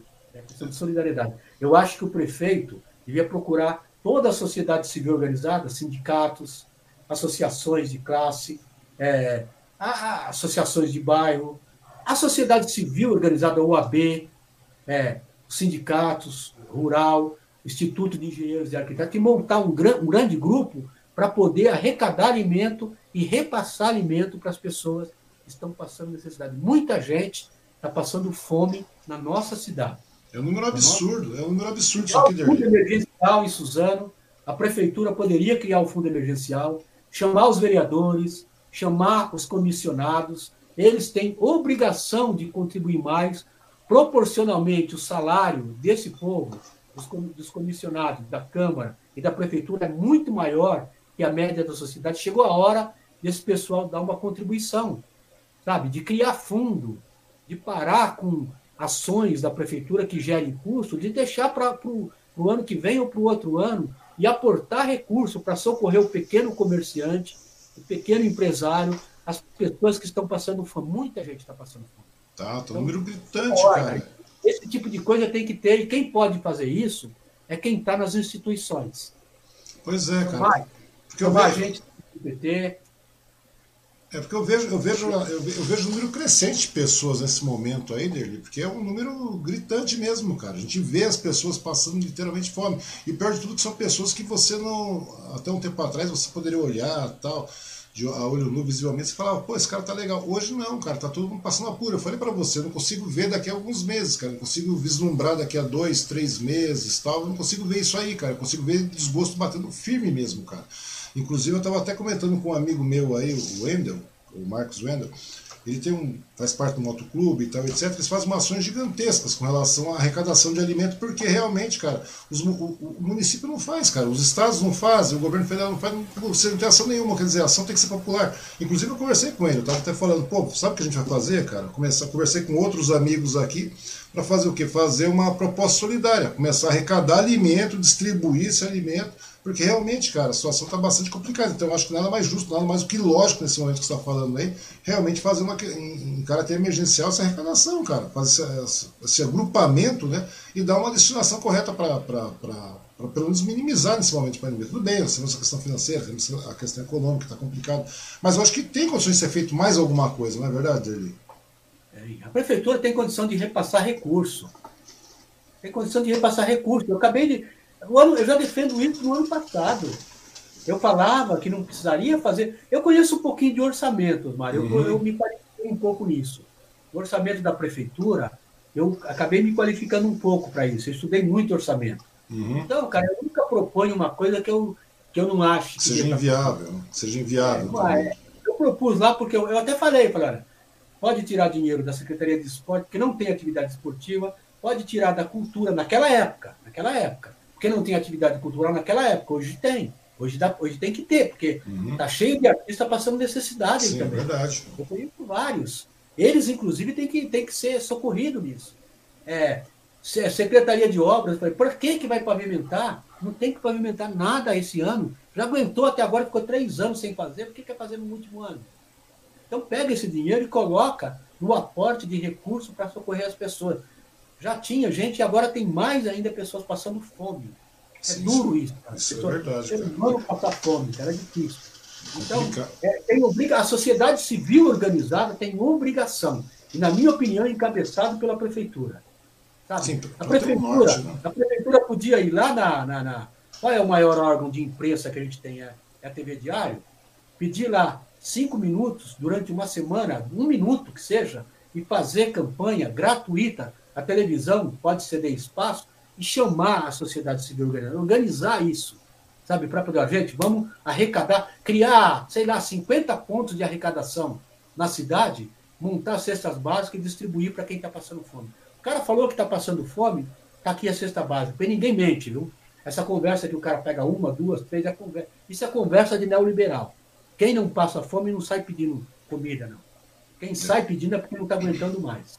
É, cara. Porque não está tendo tirar mais você tem uma ideia, você está em um monte de crise, você sabe. Você deve estar tá vendo a crescente, a demanda crescente de pessoas passando necessidade real, né, Derli? Eu vejo aqui todo dia batindo da minha porta, cara. Eu falei, pô, já fiz uma vez uma arrecadação, etc. E no final você vê que acaba não existindo essa organização, essa organização civil e tudo mais, da, da, dos órgãos públicos e etc, etc. É muito ínfimo, é, é muito tímida essas, essas ações aí, cara. E no final a própria sociedade tem que correr atrás, né? De maneira independente. Um tempo atrás até eu fiz uma arrecadação aqui, é, pedindo nas redes sociais, acabou vindo, tal, etc. Você faz distribuição. E só que daí tem um detalhe, né? Parece que a gente chega numa época de negacionismo que dá a impressão que se você faz uma, esse trabalho, você faz a doação, você é, corre atrás, se organiza, faz isso, você é, desenvolve esse conteúdo para essas pessoas que realmente estão necessitadas, cara. Quando você presta conta disso, dá essa, dá essa impressão, cara, que a gente está vivendo um momento de extremismo terrível, né, cara? Dá a impressão de que você está fazendo isso para tentar macular, ou tentar, sabe? Dá, uma impressão estranha, cara. Chegou o cara e falou para mim, pô, por que, que você está fazendo isso? Você deu, se você deu alguma coisa, não precisa provar que você deu. Eu falei, claro que você precisa provar que você deu. Além de você provar, além disso aí, você começa a inspirar outras pessoas a fazerem, cara. Coisa que as pessoas parece que não têm. Parece que. Eh, eu estava vendo, na, foi acho que uma matéria que eu vi sobre a CUFA, cara, caiu 70% a arrecadação de, de alimentos para doação, cara, nesse momento. Eu falei, como é que pode um negócio desse, cara? Imagina se não, tem, se não existem essas organizações que fazem esse tipo de trabalho, esse povo está literalmente passando fome dele. Fome, não tem que comer, cara. Pois é, pois é. E aqui, você sabe que a gente tem em Suzano uma população muito carente, né? Sim. Tem uma parte da população, uma parte significativa, que vive com muito pouco. Muito pouco. Você tem na região do Rio abaixo, Sim. na região de Palmeiras, tem uma parte aqui no centro, centro, centro expandido mais. Uhum. É, é, a gente está, é, a Suzano está se tornando uma cidade pobre, como eu disse. Tem um grupo pequeno de pessoas que tem um salário melhor, boa parte já foi embora da cidade, boa parte já foi embora, e você tem um grosso aí de gente que ganha muito pouco, que está passando necessidade. Porque é muito simples, Omar. Você está com salário. Você é demitido, você perde o seu salário daqui a três meses, cara. Se não tiver fonte de renda, você está tão lascado quanto o outro que está desempregado. Essa é a grande verdade. Essa é verdade, você está na roça. A grande verdade é essa mesmo. Bom, vamos começar a agradecer as pessoas também, cara. A gente está falando aí, ali, as pessoas estão entrando e a gente não está falando aqui, né? Agradecer as pessoas que estão participando da nossa transmissão aqui. Vamos dar uma olhadinha, vamos mudar de tela aqui, porque senão eu não consigo cair. Estou no outro computador aqui. Quem está aqui conosco, o André Dourado dando boa noite. A Marlene da Conceição Abreu, boa noite. O Jefferson de Albuquerque, Cipriano Rosa, boa noite também. O Laércio Sabiá, grande Laércio, boa noite, boa noite, Laércio. É, o André estava falando que estava sem áudio, é verdade, estava sem áudio no começo, deu um, deu um pepininho aqui, eu peço desculpas para todo mundo aí. O André está falando, é, o áudio do Osmar não estava chegando. É, pois é, no começo não estava mesmo. É, quem mais aqui? O Jefferson Albuquerque está falando, Derli, grande defensor dos que mais precisam. Foi um grande vereador em Suzano. É, cadê? A Silvana Martins, a minha esposa, né? Ela fala que eu não chamo de esposa. Daí fala, pô, você está querendo fugir da, da, responsabilidade. Não, dona Silvana Martins, minha esposa, também está dando boa noite a todos aí. O Celso Lopes fala boa noite aos amigos Derli e Wang. É, está falando que os microempreendedores individuais estão sofrendo e muito. Isso segundo o Celso Lopes. O Marcos Cavuco. É, boa noite, estou ligado aqui. O Marcílio Gonçalves, o Chilão. Boa noite, Wang. É, boa noite, Wang Derli. Boa entrevista. Não é uma entrevista, é um bate-papo, né? Mas tudo bem, Chilão. Também, o Chilão também está convidado para vir falar aqui. É, quem mais? O Marcos Gavuca está falando que o Ciro é cria da ditadura, já foi da Arena PDS, PSB e agora PDT. É mole. Agora está namorando o PSDB e a extrema-direita. E está falando que não vai ter segundo turno, que Lula, que Lula ganha direto, já no primeiro turno. Isso são as, os conteúdos que estão vindo aqui e continuam vindo mais. Cadê? É, o Cavuco continua falando, a subsede da, POEP, da já faz isso, distribuindo cesta básica, marmitex para, pessoal de, para o pessoal de rua. É verdade, mas o problema é que está bem, bem além disso também, né, o Derli? Essa, essa, isso torna bastante Não, é complicado. É, é, o, o, ano passado, eu acho que tá, uma das poucas entidades que fizeram isso aqui foi a POESP num conjunto de, de, de, entidades. O PT ajudou nisso também, mais a POESP. Uhum. Mas, além mas eu, eu, eu, eu, queria também cumprimentar o André, Sim.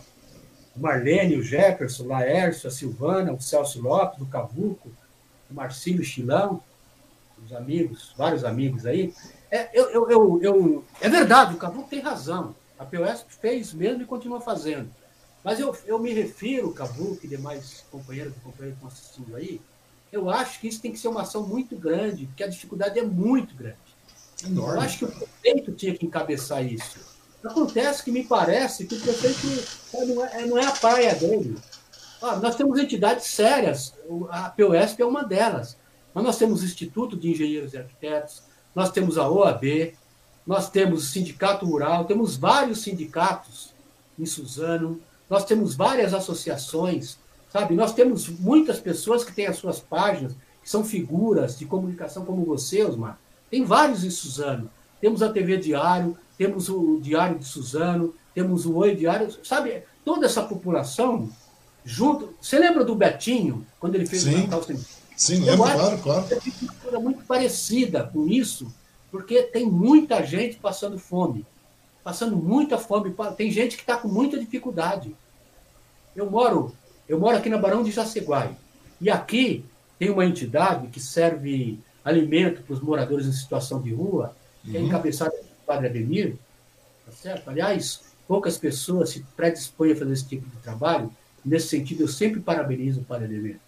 É, e aqui passa muita gente, só que o número aumentou muito aqui. Aumentou, Isso é gigantesco, cara. Tá absurdo. Mas tem gente que passa fome nas suas casas. Sim. Sabe? Que não, Está é, tá muito ruim a situação. Então, se não tiver uma ação muito grande da prefeitura, no sentido. Quando eu falo da prefeitura, porque, na minha opinião, se eu fosse o prefeito, eu encabeçaria isso. Eu não estou falando que tem que sair só da prefeitura, uhum. mas o prefeito pode bater nas indústrias da cidade. Existe uma coordenação, você está falando, no norte, né? A coordenação disso deveria ser do chefe do executivo. Se, olha, por isso que eu falo que o prefeito tem que bater no peito e dizer: eu sou prefeito dessa cidade e vou encabeçar uma luta porque eu não vou admitir que uma única pessoa passe fome na cidade que eu governo. É isso que eu penso. É isso que eu penso. E a, e a minha militância se deu nesse meio. A uhum. gente não, eu não posso me conformar em ver um companheiro, um homem, uma mulher, uma criança passando necessidade e eu de braços cruzados sem fazer nada. Sabe? Tem, as pessoas que estão nas entidades precisam se conscientizar disso. Então, senão, é, é, é, na realidade, cara, enquanto a gente não tem realmente uma política funcional no nosso país, cara, que, que é uma coisa que não vai acontecer da noite para o dia, né, dele? É uma coisa que vai de décadas, é uma questão de evolução isso aí. nesse meio tempo, ou seja, realmente tem que ter uma coordenação, tem que ter uma ação conjunta, senão o negócio vai descambar, cara. Porque, como eu te falei, eu não consigo ver nada é, é, é simpático para daqui a três meses. Você consegue visualizar daqui a três meses alguma coisa nesse país? Eu não consigo. De verdade. Mar, eu vou te falar uma coisa, Mar. Eu sempre eu, eu, eu, não proponho nada que não seja possível ser feito. Eu, eu, eu, eu fico imaginando o prefeito mandar um projeto de lei criando um fundo emergencial e deixando claro para que, que é. Sabe? Para comprar comida para a população. Eu não, me, eu não me conformo com o chefe de executivo que não tenha a coragem e disposição de fazer uma coisa explícita dessa. Chamar a população para enxergar tudo isso. Falar, olha, vamos lá, gente. Agora independe, a eleição já passou. A eleição já passou. Agora tem que governar. E governar significa chamar todo mundo e falar, gente, vamos, vamos, vamos admitir que as pessoas passem fome na nossa cidade. Sabe? Não dá, não dá. Sabe? Como, como pode um filho, uma, uma criança, não ter um leite para tomar de manhã? Poxa, é, é dolorido isso. Não dá para uma prefeitura admitir esse tipo de coisa. Não dá para uma empresa na cidade que tem funcionários que moram na cidade permitir que no seu redor tenham pessoas passando fome. Eu não, eu não me conformo com esse tipo de coisa. Eu não me conformo. E acho que está tá faltando ação, está faltando ação dos agentes públicos. Eu acho que o sindicato. E aí eu não estou fazendo crítica a sindicato, não, viu, Cavu, que tem mais, tem mais sindicalista aí. Não é uhum. é crítica a nenhum sindicato. Certo? Mas nós temos uma infinidade de sindicatos representativos e patronais, inclusive, que tem recurso, que pode botar recurso num único fundo e comprar comida para distribuir para essa população que está passando necessidade. Muita gente está passando fome na nossa cidade e no Brasil inteiro. Mas o nosso limite aqui, eu, eu acho que, sabe, esse negócio de eu vou aplicar é, mil vacinas, um milhão de vacinas por dia, sabe, arruma vacina que o Brasil tem capacidade de aplicar 5 milhões de vacinas por dia. Verdade. Pegar aquela injeçãozinha, aplicar no braço, qualquer um faz, é só ter um pouco de formação. O tiro de guerra está lá com 100, 100, 100, 100 TGs. A, a, unidade básica de saúde tem um monte de gente que pode fazer isso, é só ter vacina. É verdade, cara. Esse picareta desse presidente da República. É, cara. Fez todo o trabalho para que nós não tivéssemos vacina hoje. Não, não tá não, daí, daí é sério, cara. Daí, daí acaba gerando todo esse, esse, esse, esse, problema emergencial que nós estamos tendo aqui, gente passou, pessoa passando fome, os empresários fechando, microempresário quebrando, todo mundo sofrendo. Eu mesmo estou sofrendo, todo mundo está sofrendo, cara, com isso aí. E o incrível também é isso aí, né, cara? Você tá com relação à questão da vacinação, é ter vacina. Hoje agora você viu, né, cara? O cara fala, nós distribuímos 38 milhões de doses, já aplicaram só 17, 18 milhões. Cadê o resto das vacinas? Vamos botar o exército na rua para vacinar. Pô, o cara tá politizando essa porra, cara. E tem mais ainda, né? É porque se você vê, o Derli, cada declaração do presidente, cada declaração de deboche, é, de negacionismo, de descaso, né, essa coisa toda, só para tentar sua inércia, sua ingerência, a gente vê que tem um, começa a surgir um extremismo bastante grande né, dessa nova política de direita, que são esse pessoal dos 17, 22% que você falou aí. E tudo isso vira uma avalanche de fake news aí, de mensagem que só propaga ódio, né? E sei lá. É, e tem um detalhe, né, cara? O pior de tudo não é só isso, não é só o problema da pandemia, não é só o problema da vacinação. É, é, a, é a mácula que isso aí está causando no Estado Democrático no Brasil, não é verdade, cara? Você não, percebe, você não sente isso aí como se fosse um, um golpe de prestação, um golpe diário que a gente leva todo dia, cada, cada, cada bobagem que acontece isso aí, que resulta numa desgraça que a gente está vivendo aqui no nosso município também, cara. Eu, eu acho que a gente, tá, a gente vai, vai passar aí alguns anos para voltar a ser o que. Para você ver, em pouco tempo, a gente. Vamos lá. O Brasil que tinha uma empresa que produz avião, tem ainda, mas já daqui a pouco vai estar com a Boeing. Nós produzimos vários carros aqui, de indústria que não são do Brasil, mas é produzida aqui. A nossa mão de obra ela é qualificada. Essa, eu estou falando isso porque eu trabalhei em 16 empresas uhum. e tenho 15 cursos no Senai, entre os quais técnica e mecânica. Eu vou falar uma coisa para você, Osmar e demais pessoas que estão assistindo. Respirador dá para fabricar no fundo de casa. Pois é. Tá? Não tem cabimento passar o que nós passamos no começo. Não, tá? nós estamos passando ainda, né, cara? A indústria produz isso brincando, com as mãos amarradas. É impressionante. Pois é. Estão sucateando a cada dia a nossa indústria. Eu não, não, não me conformo com esse tipo de coisa. Sabe? A população, a população precisa se ater a esse tipo de coisa. Porque, olha, a gente, a gente vai, a gente vai para o Brasil voltar a ser o que era, vai passar aí seguramente uns 5, 6 anos, depois que entrar nos eixos novamente. Se Deus quiser, o ano que vem, o Lula ganha a eleição, tá certo? Eu vou, eu e os demais aí, vamos, vamos fazer o que for possível para fazer a nossa parte, para que o Lula seja eleito presidente e voltar a botar o país nos eixos. Mas, em termos de respeito, em termos de economia, em termos de, de, de avanço na educação, na saúde, a gente vai estar tá, tá com uma demanda por conta dessa crise atual agora. Em é. todos os segmentos, não é só na saúde, é em todos os segmentos. Então, e na realidade, isso, isso aí tudo é por questão desse, desse, negacionismo idiota, né? Dessa população radical que apoia esse tipo de cara, porque o cara parece que governa em cima desse, desse amontoado, desses 15, 20% de, de, de eleitorado de idólatras aí, né? Eles parecem que não acreditam em democracia, né, cara? A grande verdade é essa. Tanto que parece que a ideia não interessa o custo, cara. Parece que os caras, os caras me dão essa impressão de que, é, que esse, é, esse povo, cara, eles querem um presidente, esse povo todo, parece que eles querem macular muito a democracia, derrubar, fazer qualquer coisa do gênero assim, nesse, nesse, nesse pique aí, a ponto de que você vê, ciência não tem lógica, tudo que é racional não tem lógica, né? E isso aí se torna uma situação bastante perigosa no Brasil que está vivendo, cara. Porque se você vê, aqui o Brasil, né, no Brasil aqui nós temos o vírus aqui está circulando fantasticamente livre, né? É, daí aparecendo novas cepas, aquela coisa toda. O Brasil está ficando um país perigoso para o mundo inteiro, cara.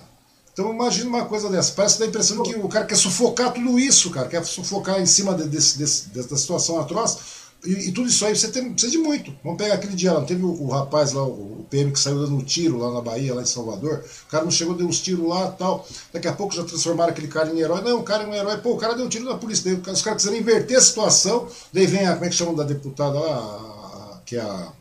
Bia, a presidente. Bia, Bia Kisses, cara. Bia Kisses é, vem lá. Ela, ela e mais alguns, né? Não, ela e mais alguns, estou falando dela apenas por, porque ela foi uma, uma, uma, uma, grande defensora do herói lá em questão. Tudo bem, coitado do cara, teve lá, surtou, fez lá dos seus tiros, entrou, encontrou o Bop, lá o Bop meteu bala no cara, que é uma coisa lógica, aconteceria naturalmente. Mas você percebeu que parece que tudo isso aí, cara, é um golpe diário em cima dessa da, da questão do Estado Democrático Brasileiro, cara? Ou seja, será, será que vai ter que ter algum apoio internacional, assim, da comunidade internacional, para a gente parar com essa porra toda aqui, cara? Porque o Brasil está ficando uma desgraça para o mundo inteiro. Então eu fico pensando, será que a gente vai chegar a uma hora que a gente vai ter que depender não, do apoio vai. internacional? Não, não vai. Nós vamos ter que resolver isso nós mesmos. De forma democrática. Né? De forma democrática, nós vamos ter que resolver. E a, e a saída que a gente tem aqui, é, o ano que vem, né, na minha opinião, deveria ter tido impeachment. Pois é, isso que eu queria te perguntar. Porque... mas a essa altura, a essa altura eu acho que é quase, quase que impossível. impossível impeachment tem todo um processo. Né? E esse processo demora. Eu acho que a população precisa se organizar para poder, no ano que vem, eleger o presidente da República, que eu espero que seja o Lula, para poder trazer o Brasil para o caminho que a gente vinha tomando. O Brasil vinha crescendo, a gente estava é, botando filhos de trabalhadores para fazer faculdade, nós estávamos. É, nós éramos respeitados no mundo nosso país, hoje nós estamos passando vergonha. Nós estamos isolados do mundo. A gente Exato. não consegue ir para lugar nenhum. Nós, quando eu falo nós, eu estou falando aqueles que podem, né?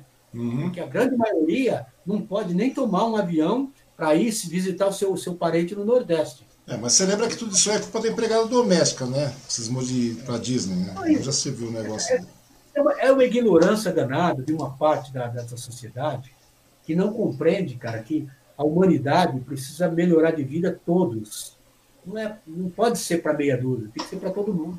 Pois sabe? é, cara. Você, quando todo mundo tiver uma condição de vida legal, boa, você vai diminuir a violência tranquilamente. Sabe, é, sabe, é um egoísmo, é um egoísmo que está tá, tá arraigado, né? Arraigado. Na sociedade aí, que defende certas coisas que não tem o menor cabimento. Sabe? Parece que eles estão no mundo de Sofia, no mundo deles lá. Uhum. Então, uma coisa estranha. Você está falando de impeachment, Oderli, uma coisa interessante que eu queria perguntar para ti aí é o respeito. É, a, a, respeito da questão do impeachment. Porque o impeachment mesmo não acontece só porque, digamos, a, a dita esquerda que aconteça, né, depende, da, depende da oposição, depende da, da opinião popular. É, daí também precisa, precisa muito da, da, da, pressão da Câmara, né, dos partidos do Centrão, dos banqueiros, do empresariado. Isso aí, você acha que nesse meio tempo, nesse ano que nós temos ainda, devido à escalada grotesca de, de, de que a falta de vacina é, uma, é, uma, é evidente, você não tem por onde escapar, cara. Nós não, ter, não vamos vacinar ninguém desse pique que nós estamos correndo. Você acha que isso aí pode contribuir para um possível impeachment do homem em questão não, eu, desse eu grave momento? Eu acho, eu acho, que não, porque, porque o Bolsonaro. Sim, ele, fez, ele fez parte do Centrão a vida toda. Ele conhece o Centrão. Assim como o Temer conhecia também. Ele sabe como lidar com esses deputados aí do centro, da Câmara, o Centrão, né? Esse Centrão não é de agora, esse Centrão existe a vida toda. Então ele sabe como lidar. É as custas de cargo e emenda. E outras coisas que a gente não consegue comprovar, mas emenda e cargos, sabe? É, é isso, é isso. Uhum. Então ele sabe onde mexe. Ele está fazendo isso agora. Mas você acha, mas, mas você acha que mesmo. Ele. Ele não elegeu o presidente da Câmara? Elegeu, Arthur Lira.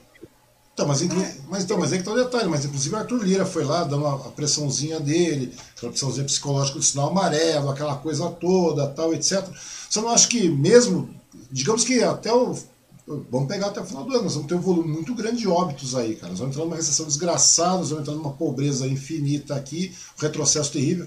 Nós temos mais de 60 pedidos de impeachment pendurado na época do Rodrigo Maia lá, porque mudou o presidente, mas o, o, o, os impeachment continuam lá, os pedidos continuam lá.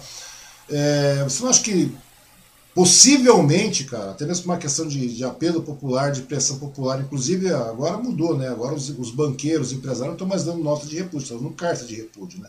Você acha que de repente isso aí não pode acabar por ter uma, conseguir uma pressão aí e, e chegar e acabar por realmente fazer um impedimento desse cara, nem que seja. Infelizmente, mas infelizmente eu acho que não. Tomara que eu me engane. Mas eu acho que não, sabe por quê? porque a população ainda não está podendo ir para a rua, se mobilizar na rua.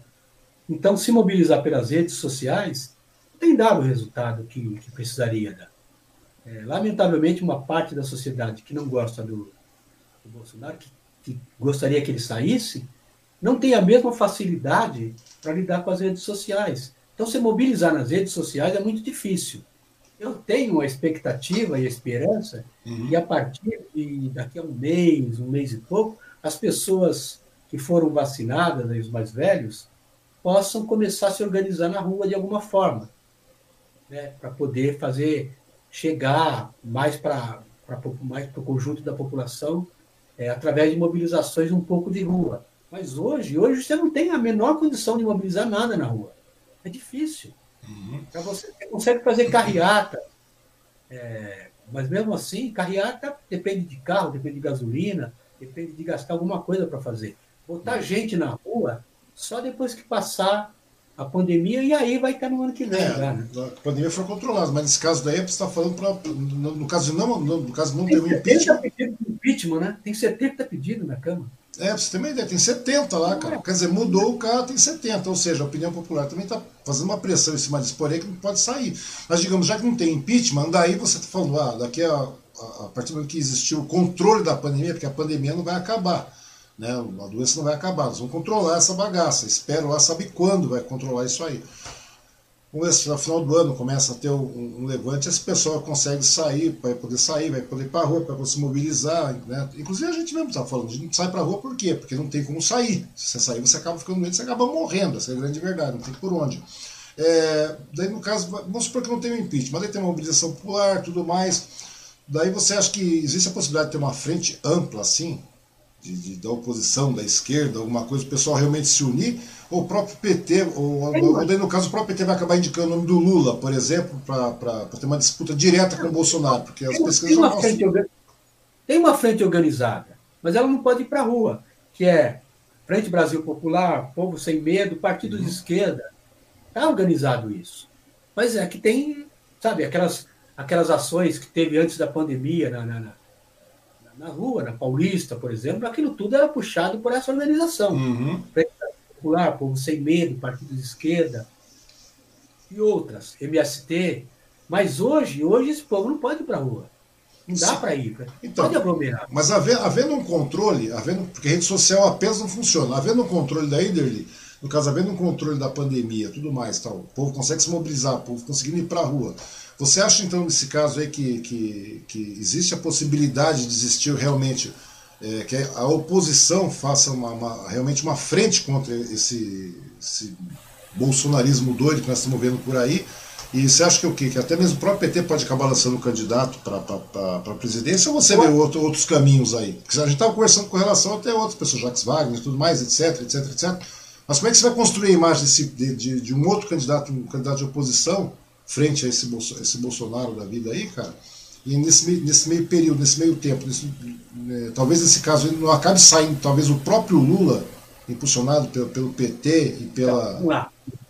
Se, se o Lula é o candidato do PT. Uhum. Não sendo Lula, está indicado o Haddad.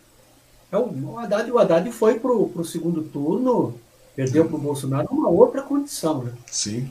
Completamente diferente. E as pesquisas apontam que o, que o Haddad vai para o segundo turno com o Bolsonaro e ganha dele no segundo turno. Tá certo? E aí vai ter todo um debate, né? Todo um debate na, na, na campanha. Vai para a conta do Bolsonaro essas mortes, Vai para a conta do Bolsonaro o fechamento de várias empresas. Vai para a conta do Bolsonaro a situação que nós estamos passando no país. Vai para a conta do Bolsonaro toda, toda a falta de respeito que a gente tem no mundo hoje por conta dele. Isso vai para conta dele na campanha. Então, quando colocar, certo? Quando colocar, quando for campanha que tiver debate, que eu acho que agora ele não vai ter o mecanismo da facada mais para não ir nos debates. Ele vai ter que ir no debate. E se não for no debate, o cara vai, a pessoa, o, o Haddad. Porque eu, eu, eu, acho o seguinte, eu acho que é, é, assim, é preciso os democratas compreender o seguinte: quando você tem uma eleição de dois turnos, não é só a eleição do presidente da República que está em jogo. Tem eleição do presidente, tem eleição de senadores, de deputados federais, estaduais e governador.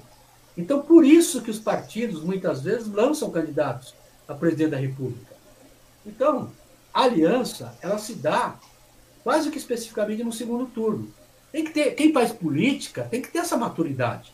Para fazer campanha no primeiro turno, tá certo? Ter maturidade suficiente para não bater no cara nas questões pessoais, porque no segundo turno você pode estar com ele, você pode ter que apoiar ou vai deixar o Bolsonaro ganhar a eleição. Pois é. Uma outra pergunta também que eu quero fazer, Oderli. É, vamos supor que na eleição aí, cara, em 2022 agora, que já estamos tropeçando, já tem 2022 aí, é, vamos supor que nessa eleição existe uma disputa entre nomes de Lula, né, o Lula mesmo, qualquer outro da oposição, e o Bolsonaro é, Bolsonaro acaba sendo derrotado. Digamos que ele seja derrotado já nas urnas aí. Você acha que existe uma possibilidade real de golpe? Até porque o Bolsonaro, de, de certa forma, ele encheu de militar tudo quanto é canto, está tentando fazer, trazer o, a, os militares para perto, está tentando trazer as polícias para perto, como é aquele caso do, do, do rapaz lá de, de Salvador, que quis, quiser transformar o cara no mártir.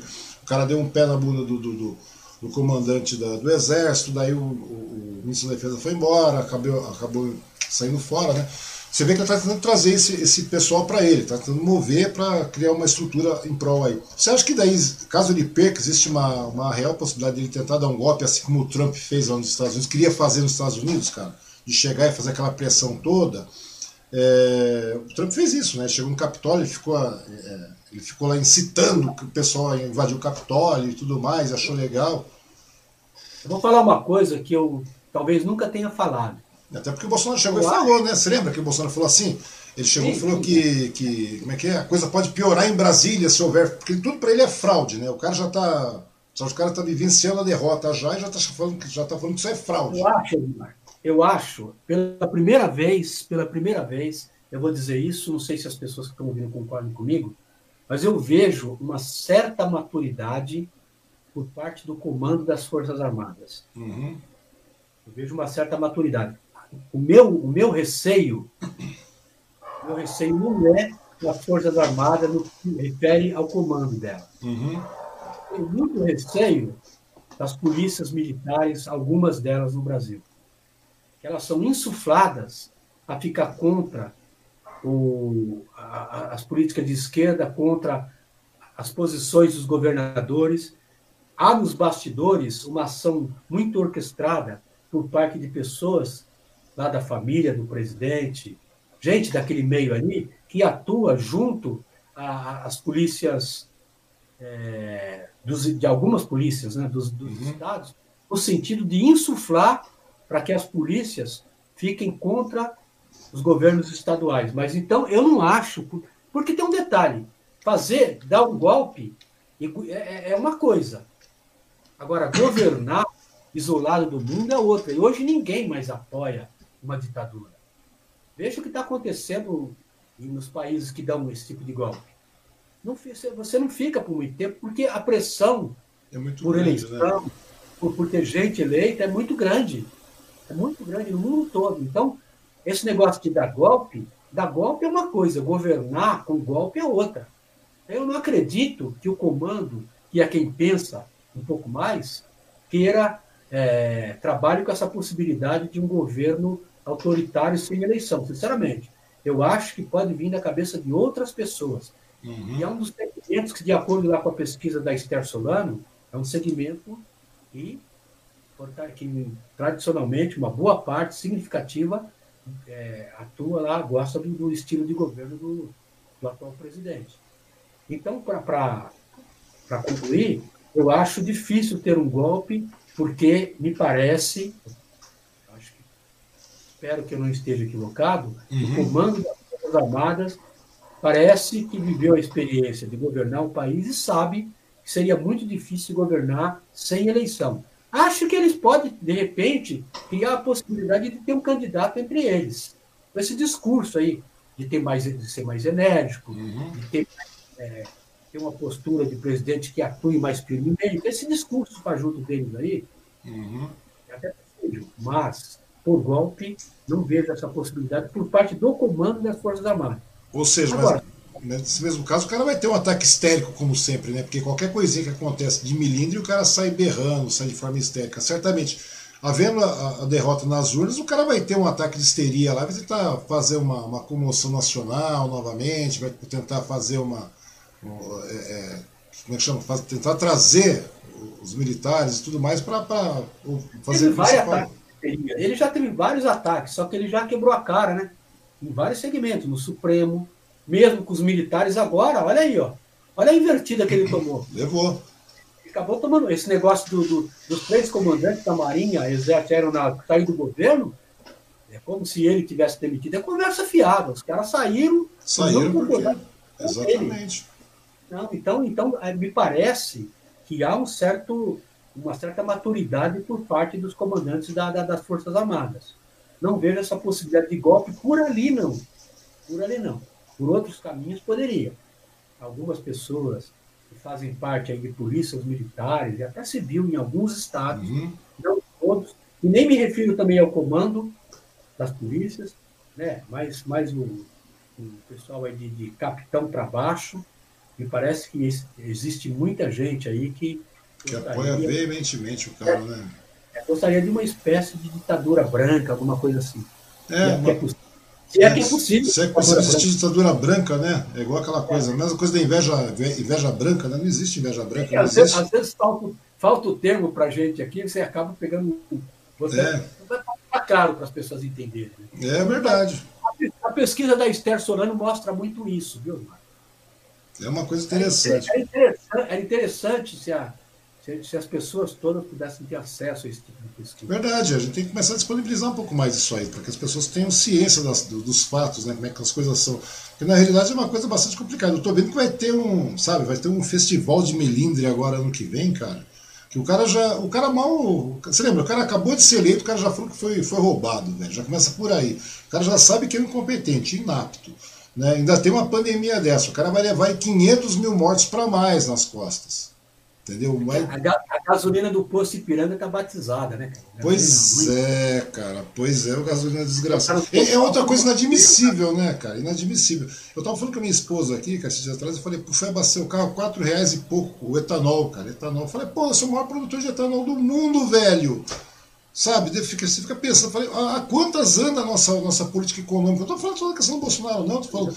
Eu estou fazendo um trocadilho aqui com o posto Ipiranga do Bolsonaro. Eu sei, eu sei, eu sei disso, cara, mas, tô, mas agora se me devo cair novamente, voltei para a questão da, da, da questão da, dos combustíveis, cara. Nós tivemos aumento hoje agora de, de, de, de, de gás natural. 30, foi 30, 39%, foi isso? 39% foi uma coisa boa, cara. Nós tivemos a liberação de. A gasolina, a gasolina com a Dilma, 2,60 era muito caro, né? É, cara, é muito caro. Então, tem... Agora você está pagando 5, 6 reais no litro de gasolina, a galera está achando bom. Deixa eu ver quem mais está falando aqui. É... O Marcos Cavuco está falando que o rapaz é um genocida, e é verdade, né? e apesar de que ele não gosta de ser chamado de genocida, né? E está falando que as Forças Armadas estão muito desmoralizadas nesse meio tempo também. É, não sei, eu acho que ela tem uma certa moral nesse meio tempo aí, a partir do que saiu todo mundo. A, a Gueda Maria, não é possível fazer algo para tirar esse Bolsonaro da presidência. O Brasil está afundando cada vez mais. É, o Gutenberg Ferreira de Mello, antes de tudo, fora Bolsonaro e boa noite, Derli. É pra você ver, né, cara? Eu acho que é uma coisa, é uma constante, cara. É incrível que antigamente, ah, até um tempo atrás, eu escrevi alguma coisa no Facebook, levava cada pedrada aí. De vez em quando você vê eu levando umas pedradas aí, né, cara? Isso aqui era um volume bastante grande, cara. Agora você vê que tá minguando, né, cara? É uma coisa estranha isso aí, né, cara? O negócio tá tão bom, tá tão bom que tá minguando. Ô, Derli, uma outra questão também que eu queria perguntar para ti é com relação a uma, a uma declaração que o Boulos fez há um tempo atrás aí, depois que ele disputou a Prefeitura de São Paulo, né? Até porque já está até o tanto contrário, sei que daqui a pouco você vai acabar dando uma descansada. É, ele, após a disputa de São Paulo, ele chegou e disse assim que a unidade da esquerda é muito importante, né? Mas ela sozinha não garante vitória, né? E que é preciso reconectar com o povo, né? A pergunta que eu deixo para você dele é como é que a esquerda pode fazer isso?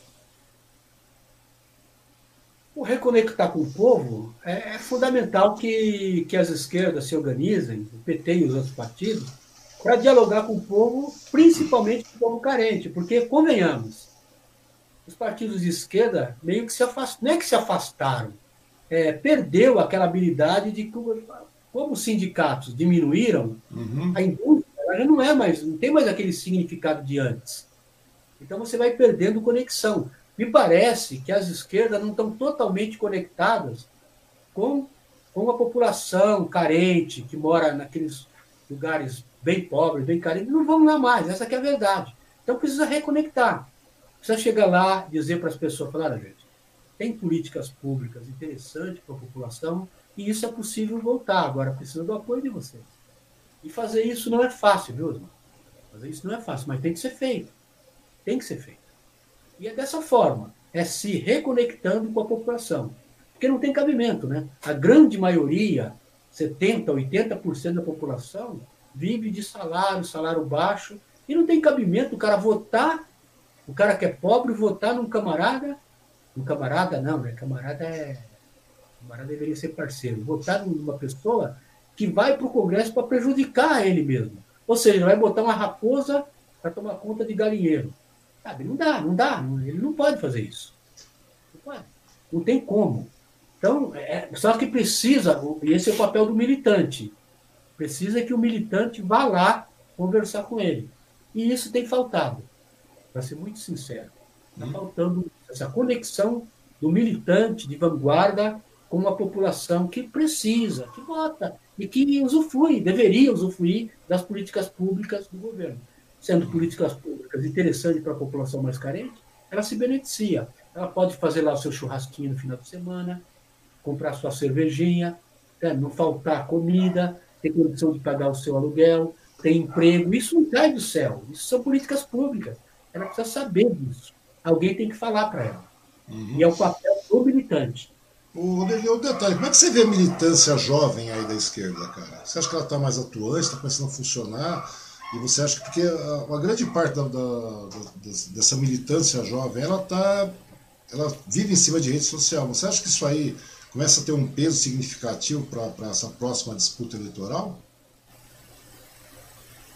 Eu acho que pode, pode melhorar, pode melhorar, mas, mas todo mundo tem dificuldade de, de, de dialogar com a, com a juventude. Não está fácil porque a população que faz política é, ela, tá, ela é meio analógica, né? E a juventude já nasce apertando o botão. Essa é a grande verdade. Eles estão todos conectados nas redes sociais e dialogar nesse meio requer uma certa linguagem que me parece que boa parte da militância, que tem um pouco mais de idade, não tem. Uhum. Isso é formação, é, é se qualificar para poder dialogar com a juventude. É mostrar para a juventude que a juventude precisa escolher melhor é, deputados, senadores, governadores estaduais e federais, porque precisa de políticas públicas para eles, jovens. Senão, eles não vão se aposentar, eles não vão trabalhar, não vai ter emprego, eles vão ter que viver de bico a vida toda. Isso tem que ser dito com clareza para eles. Uhum. Interessante. É papel militante. Agora, como fazer chegar isso no jovem é muita formação. Uhum. Não, mas, mas o interessante também, se a gente pegar as últimas eleições municipais aí, nós tivemos Manuela, tivemos o, o Boulos mesmo, outro exemplo aí, e realmente eles foram trabalhando uma outra, forma, uma outra formatação junto com a juventude, né, cara? E aquilo que eu falei também, além de trabalhar com uma outra formatação, usaram muito bem as redes sociais, coisa que até o, o pessoal do, do, Bolsonaro fez também. Trabalharam muito bem com relação às redes sociais, mas a, ah, acho que a postura mudou, né, cara? Porque é que eu estava te falando com relação à questão da esquerda, porque toda vez que, a, que eu acho que está acontecendo isso com essa nova esquerda, essa juventude.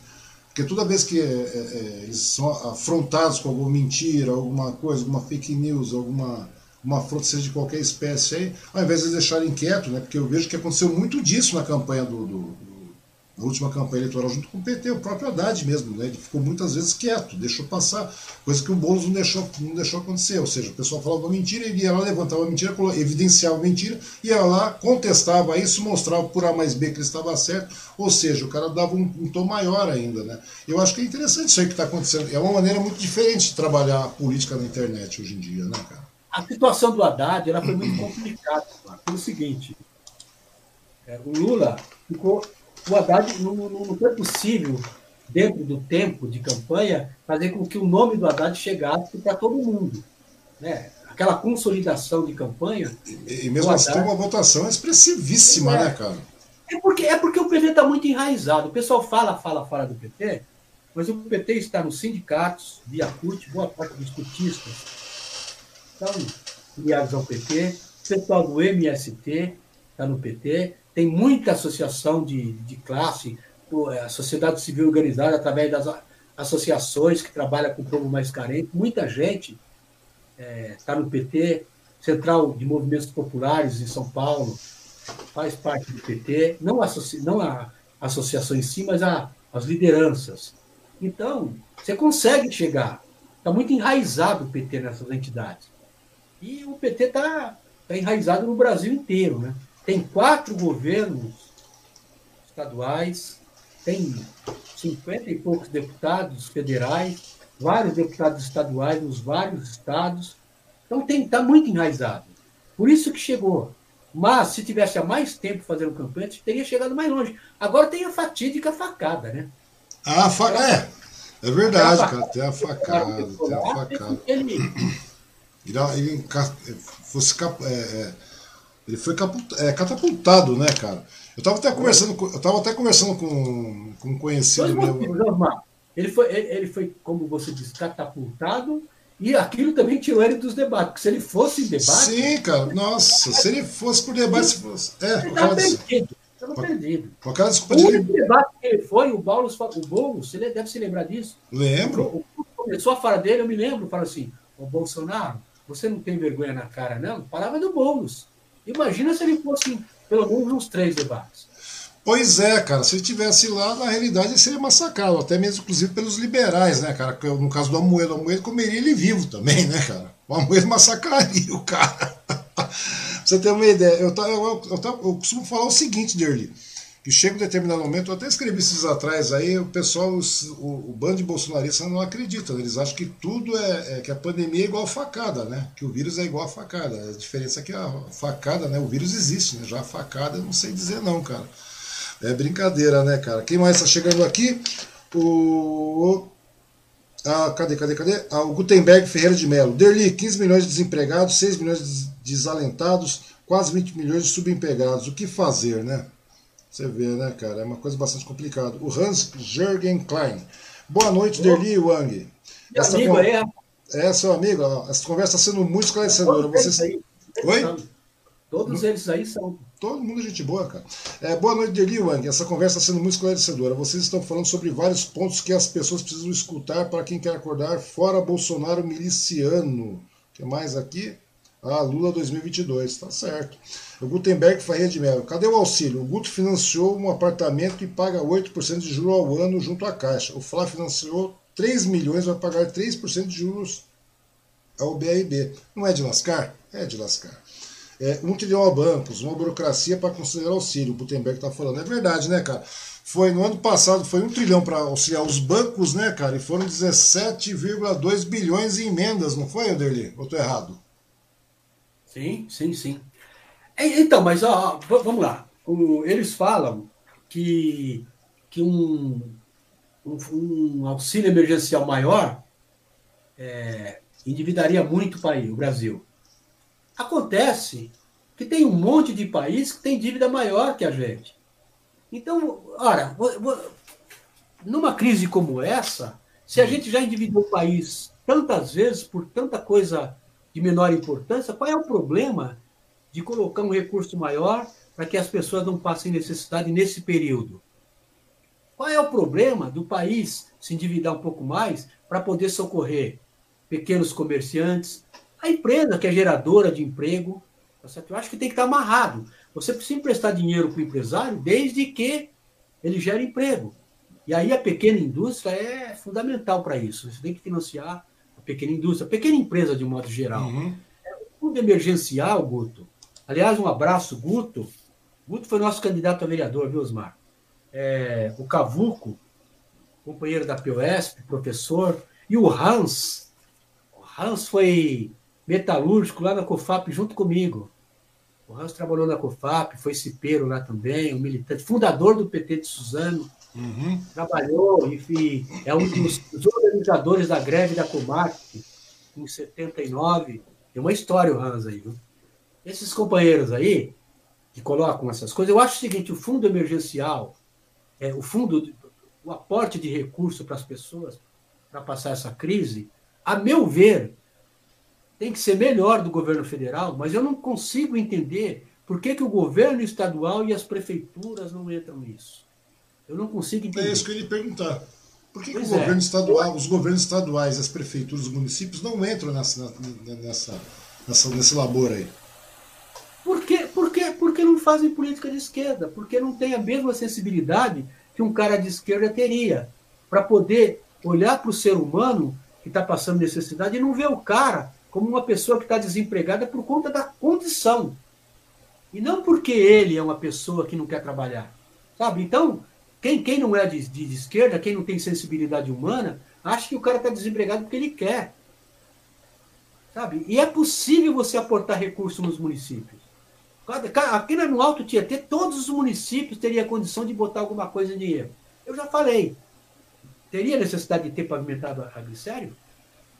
a 9 de julho, nesse período de crise tão grande, sabe? É claro que eu quero um asfalto bonito. É óbvio que eu quero. Poxa, mas agora, nesse período, nós estamos passando, estamos com gente passando fome. Então é uma questão de, de, de privilegiar uma coisa ou outra. Então, Sim, é uma, questão, uma, questão, de prioridades, né, no caso. Né? Claro, claro, tem que priorizar, poxa, tem que priorizar. O governo municipal tem, necess... deveria ter criado um fundo emergencial deveria ter chamado os agentes políticos comissionados, é, Câmara Municipal. O que, que a Câmara Municipal está fazendo nesse período? Ela tem lá, cada vereador tem quatro assessores, tá certo? Tem um aporte lá de 30 milhões por ano na Câmara. Ora, não dá para juntar e fazer aí um aporte de 20 milhões para poder repassar para as pessoas comprar cestas básicas e distribuir mensalmente por uns quatro, cinco, seis meses, com dinheiro do município? É claro que dá. Dá, eu estou falando porque de, de, de, orçamento, de orçamento eu tenho um pouco de conhecimento. Eu, se fosse prefeito, faria isso. Faria, chamaria o empresariado para fazer parte, chamaria todas essas entidades, sindicatos, é, Instituto de Engenheiro, Arquitetos, uhum. é, a OAB, para gente, vamos fazer um bloco único, passou a eleição, vamos fazer um bloco único para que a gente não permita que uma única pessoa passe necessidade com falta de alimentação. Então é questão de priorizar as coisas, é questão de sensibilidade humana, de sentir na pele esse tipo de coisa. E aí são poucos que sentem. E quando a população perceber que isso é para algumas pessoas, aí ela vai começar a tomar outras posições que se refere à, à eleição, às suas escolhas as lideranças políticas. É isso que eu acho. Né? Pois é, que eu estava falando, às vezes a pessoa tem que sentir mais na carne ainda a dor, né? Porque parece que minha mãe dizia o seguinte, né? Se, você não vai pelo amor, filho, você vai ter que vir pela dor, né? Esse é um ditado que minha mãe falava, né, cara? E parece que a grande verdade é essa. É um ditado bem antigão isso aí, mas é verdade. Se você não vai vir pela, pelo amor, você vai acabar não vindo pela dor, cara.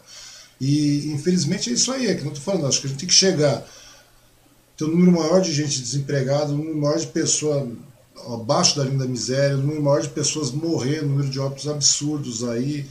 E tudo isso aí, cara, é uma questão de, de, de começar a ter reflexo, né? Esse reflexo todo aí vem de uma escala federal, vem da escala do governo do estado, vem dos municípios, etc. E querendo ou não, deságua tudo no pobre, né, cara? O pobre, o, o mais vulnerável é o cara que mais se fode, em português bem claro. Né? Não tem outro caminho. Então, ou seja, é, a única maneira mesmo é isso que você falou dele, é ter uma, um, um caráter de emergência aí, acho que é, você falou, os estados, os municípios aí deveriam realmente ter uma participação mais, mais, mais forte, mais ah, corrente, porque senão o negócio está complicado, cara.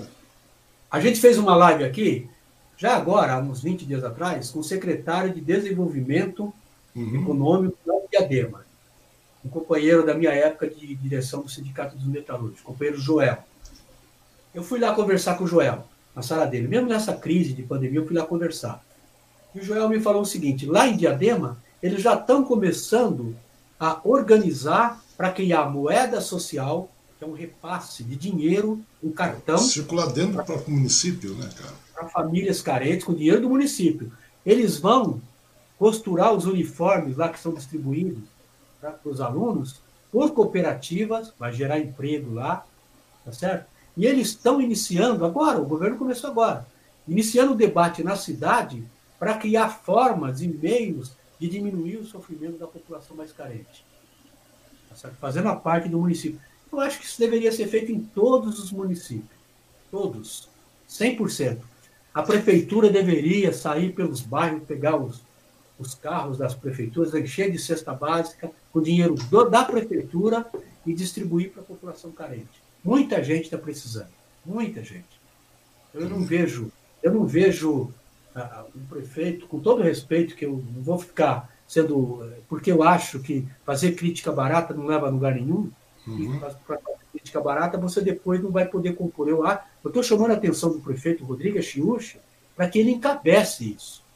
Para que ele chame todo mundo, já passou a eleição, para que ele chame todo mundo para poder todo mundo que queira fazer parte de uma grande organização para poder arrecadar recurso, dinheiro, é, para poder arrecadar doação também e montar um grande banco e distribuir rapidamente para as pessoas e fazer isso mensalmente, pelo menos por uns seis meses, porque vai ser necessário. Então, eu estou chamando a atenção do prefeito Rodrigo Achiuchi, quando eu encontrar em algum lugar, eu vou chamar a atenção dele pessoalmente Fala, prefeito, chegou a hora do, senhor assumir, encabeçar esse tipo de coisa, uma grande organização, para poder arrecadar alimento, botar dinheiro e repassar para as pessoas, porque as pessoas estão passando fome no município. É assim que encontrar, eu vou chamar a atenção dele para isso. É porque realmente é uma situação bastante caótica né, que a gente está vivendo. Não é só Suzano, né, cara? É uma coisa que você falou, tinha que ser uma. E realmente cabeçar, o executivo deveria cabeçar isso aí e colocar em prática isso, né? Porque na realidade não é nem a questão só de grana, é mais uma questão de norte, né, Oderli? De poder sendo, sendo, sendo posicionado com relação à questão da, da fome, que é uma questão bastante gritante mesmo, cara. As pessoas estão passando muito apuro, cara. É, a grande verdade é essa. Eu até falei com a esposa, falei, eu vou, vou começar a promover de novo, cara, aproveitar que o negócio está começando a andar tal tudo mais, e fazer uma, uma versão solidária, é isso aí, cara. Pegar, uma tenda, começar a arrecadar realmente. Porque por enquanto, infelizmente, como você não tem nada norteado, fica difícil, né, cara? Então você tem que trabalhar de maneira independente sempre. E é uma coisa, você não, quando você trabalha de maneira independente, você, você pulveriza a ação. Quem tem sensibilidade humana faz. Todo mundo faz. Você faz, eu faço aqui. Os companheiros que estão assistindo aí, eu tenho certeza que todos eles fazem. É, o... tem vários aí que fazem que eu sei que faz. Agora, a, a nossa ação individualmente era muito pequena. É pulverizada, cara. Então não atinge. É, é verdade, é verdade.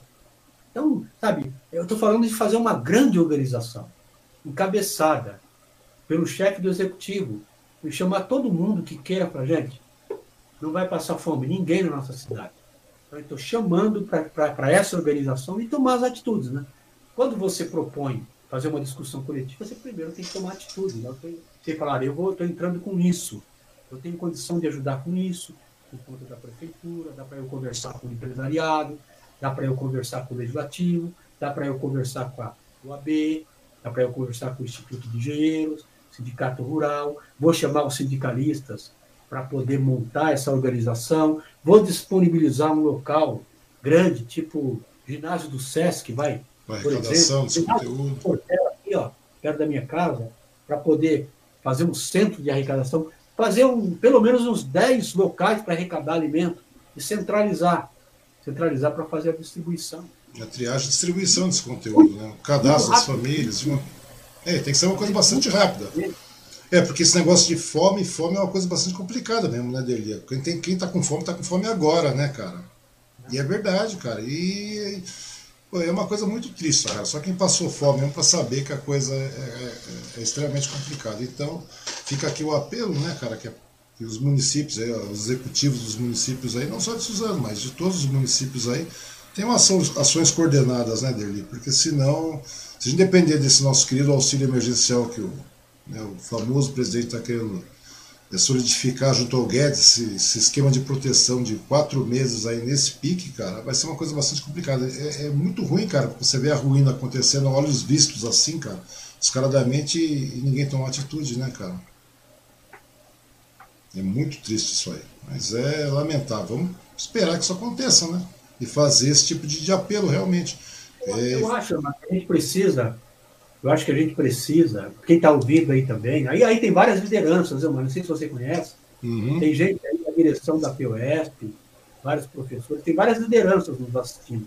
Eu acho que a gente tem que criar uma forma de pressionar, pressionar ou fazer gestão que seja, é, no sentido de que, de que os agentes públicos da sociedade civil organizada se sensibilizem e, e a gente consiga criando uma corrente aí para poder montar um grande centro de arrecadação de recurso e de alimentos para repassar para as pessoas.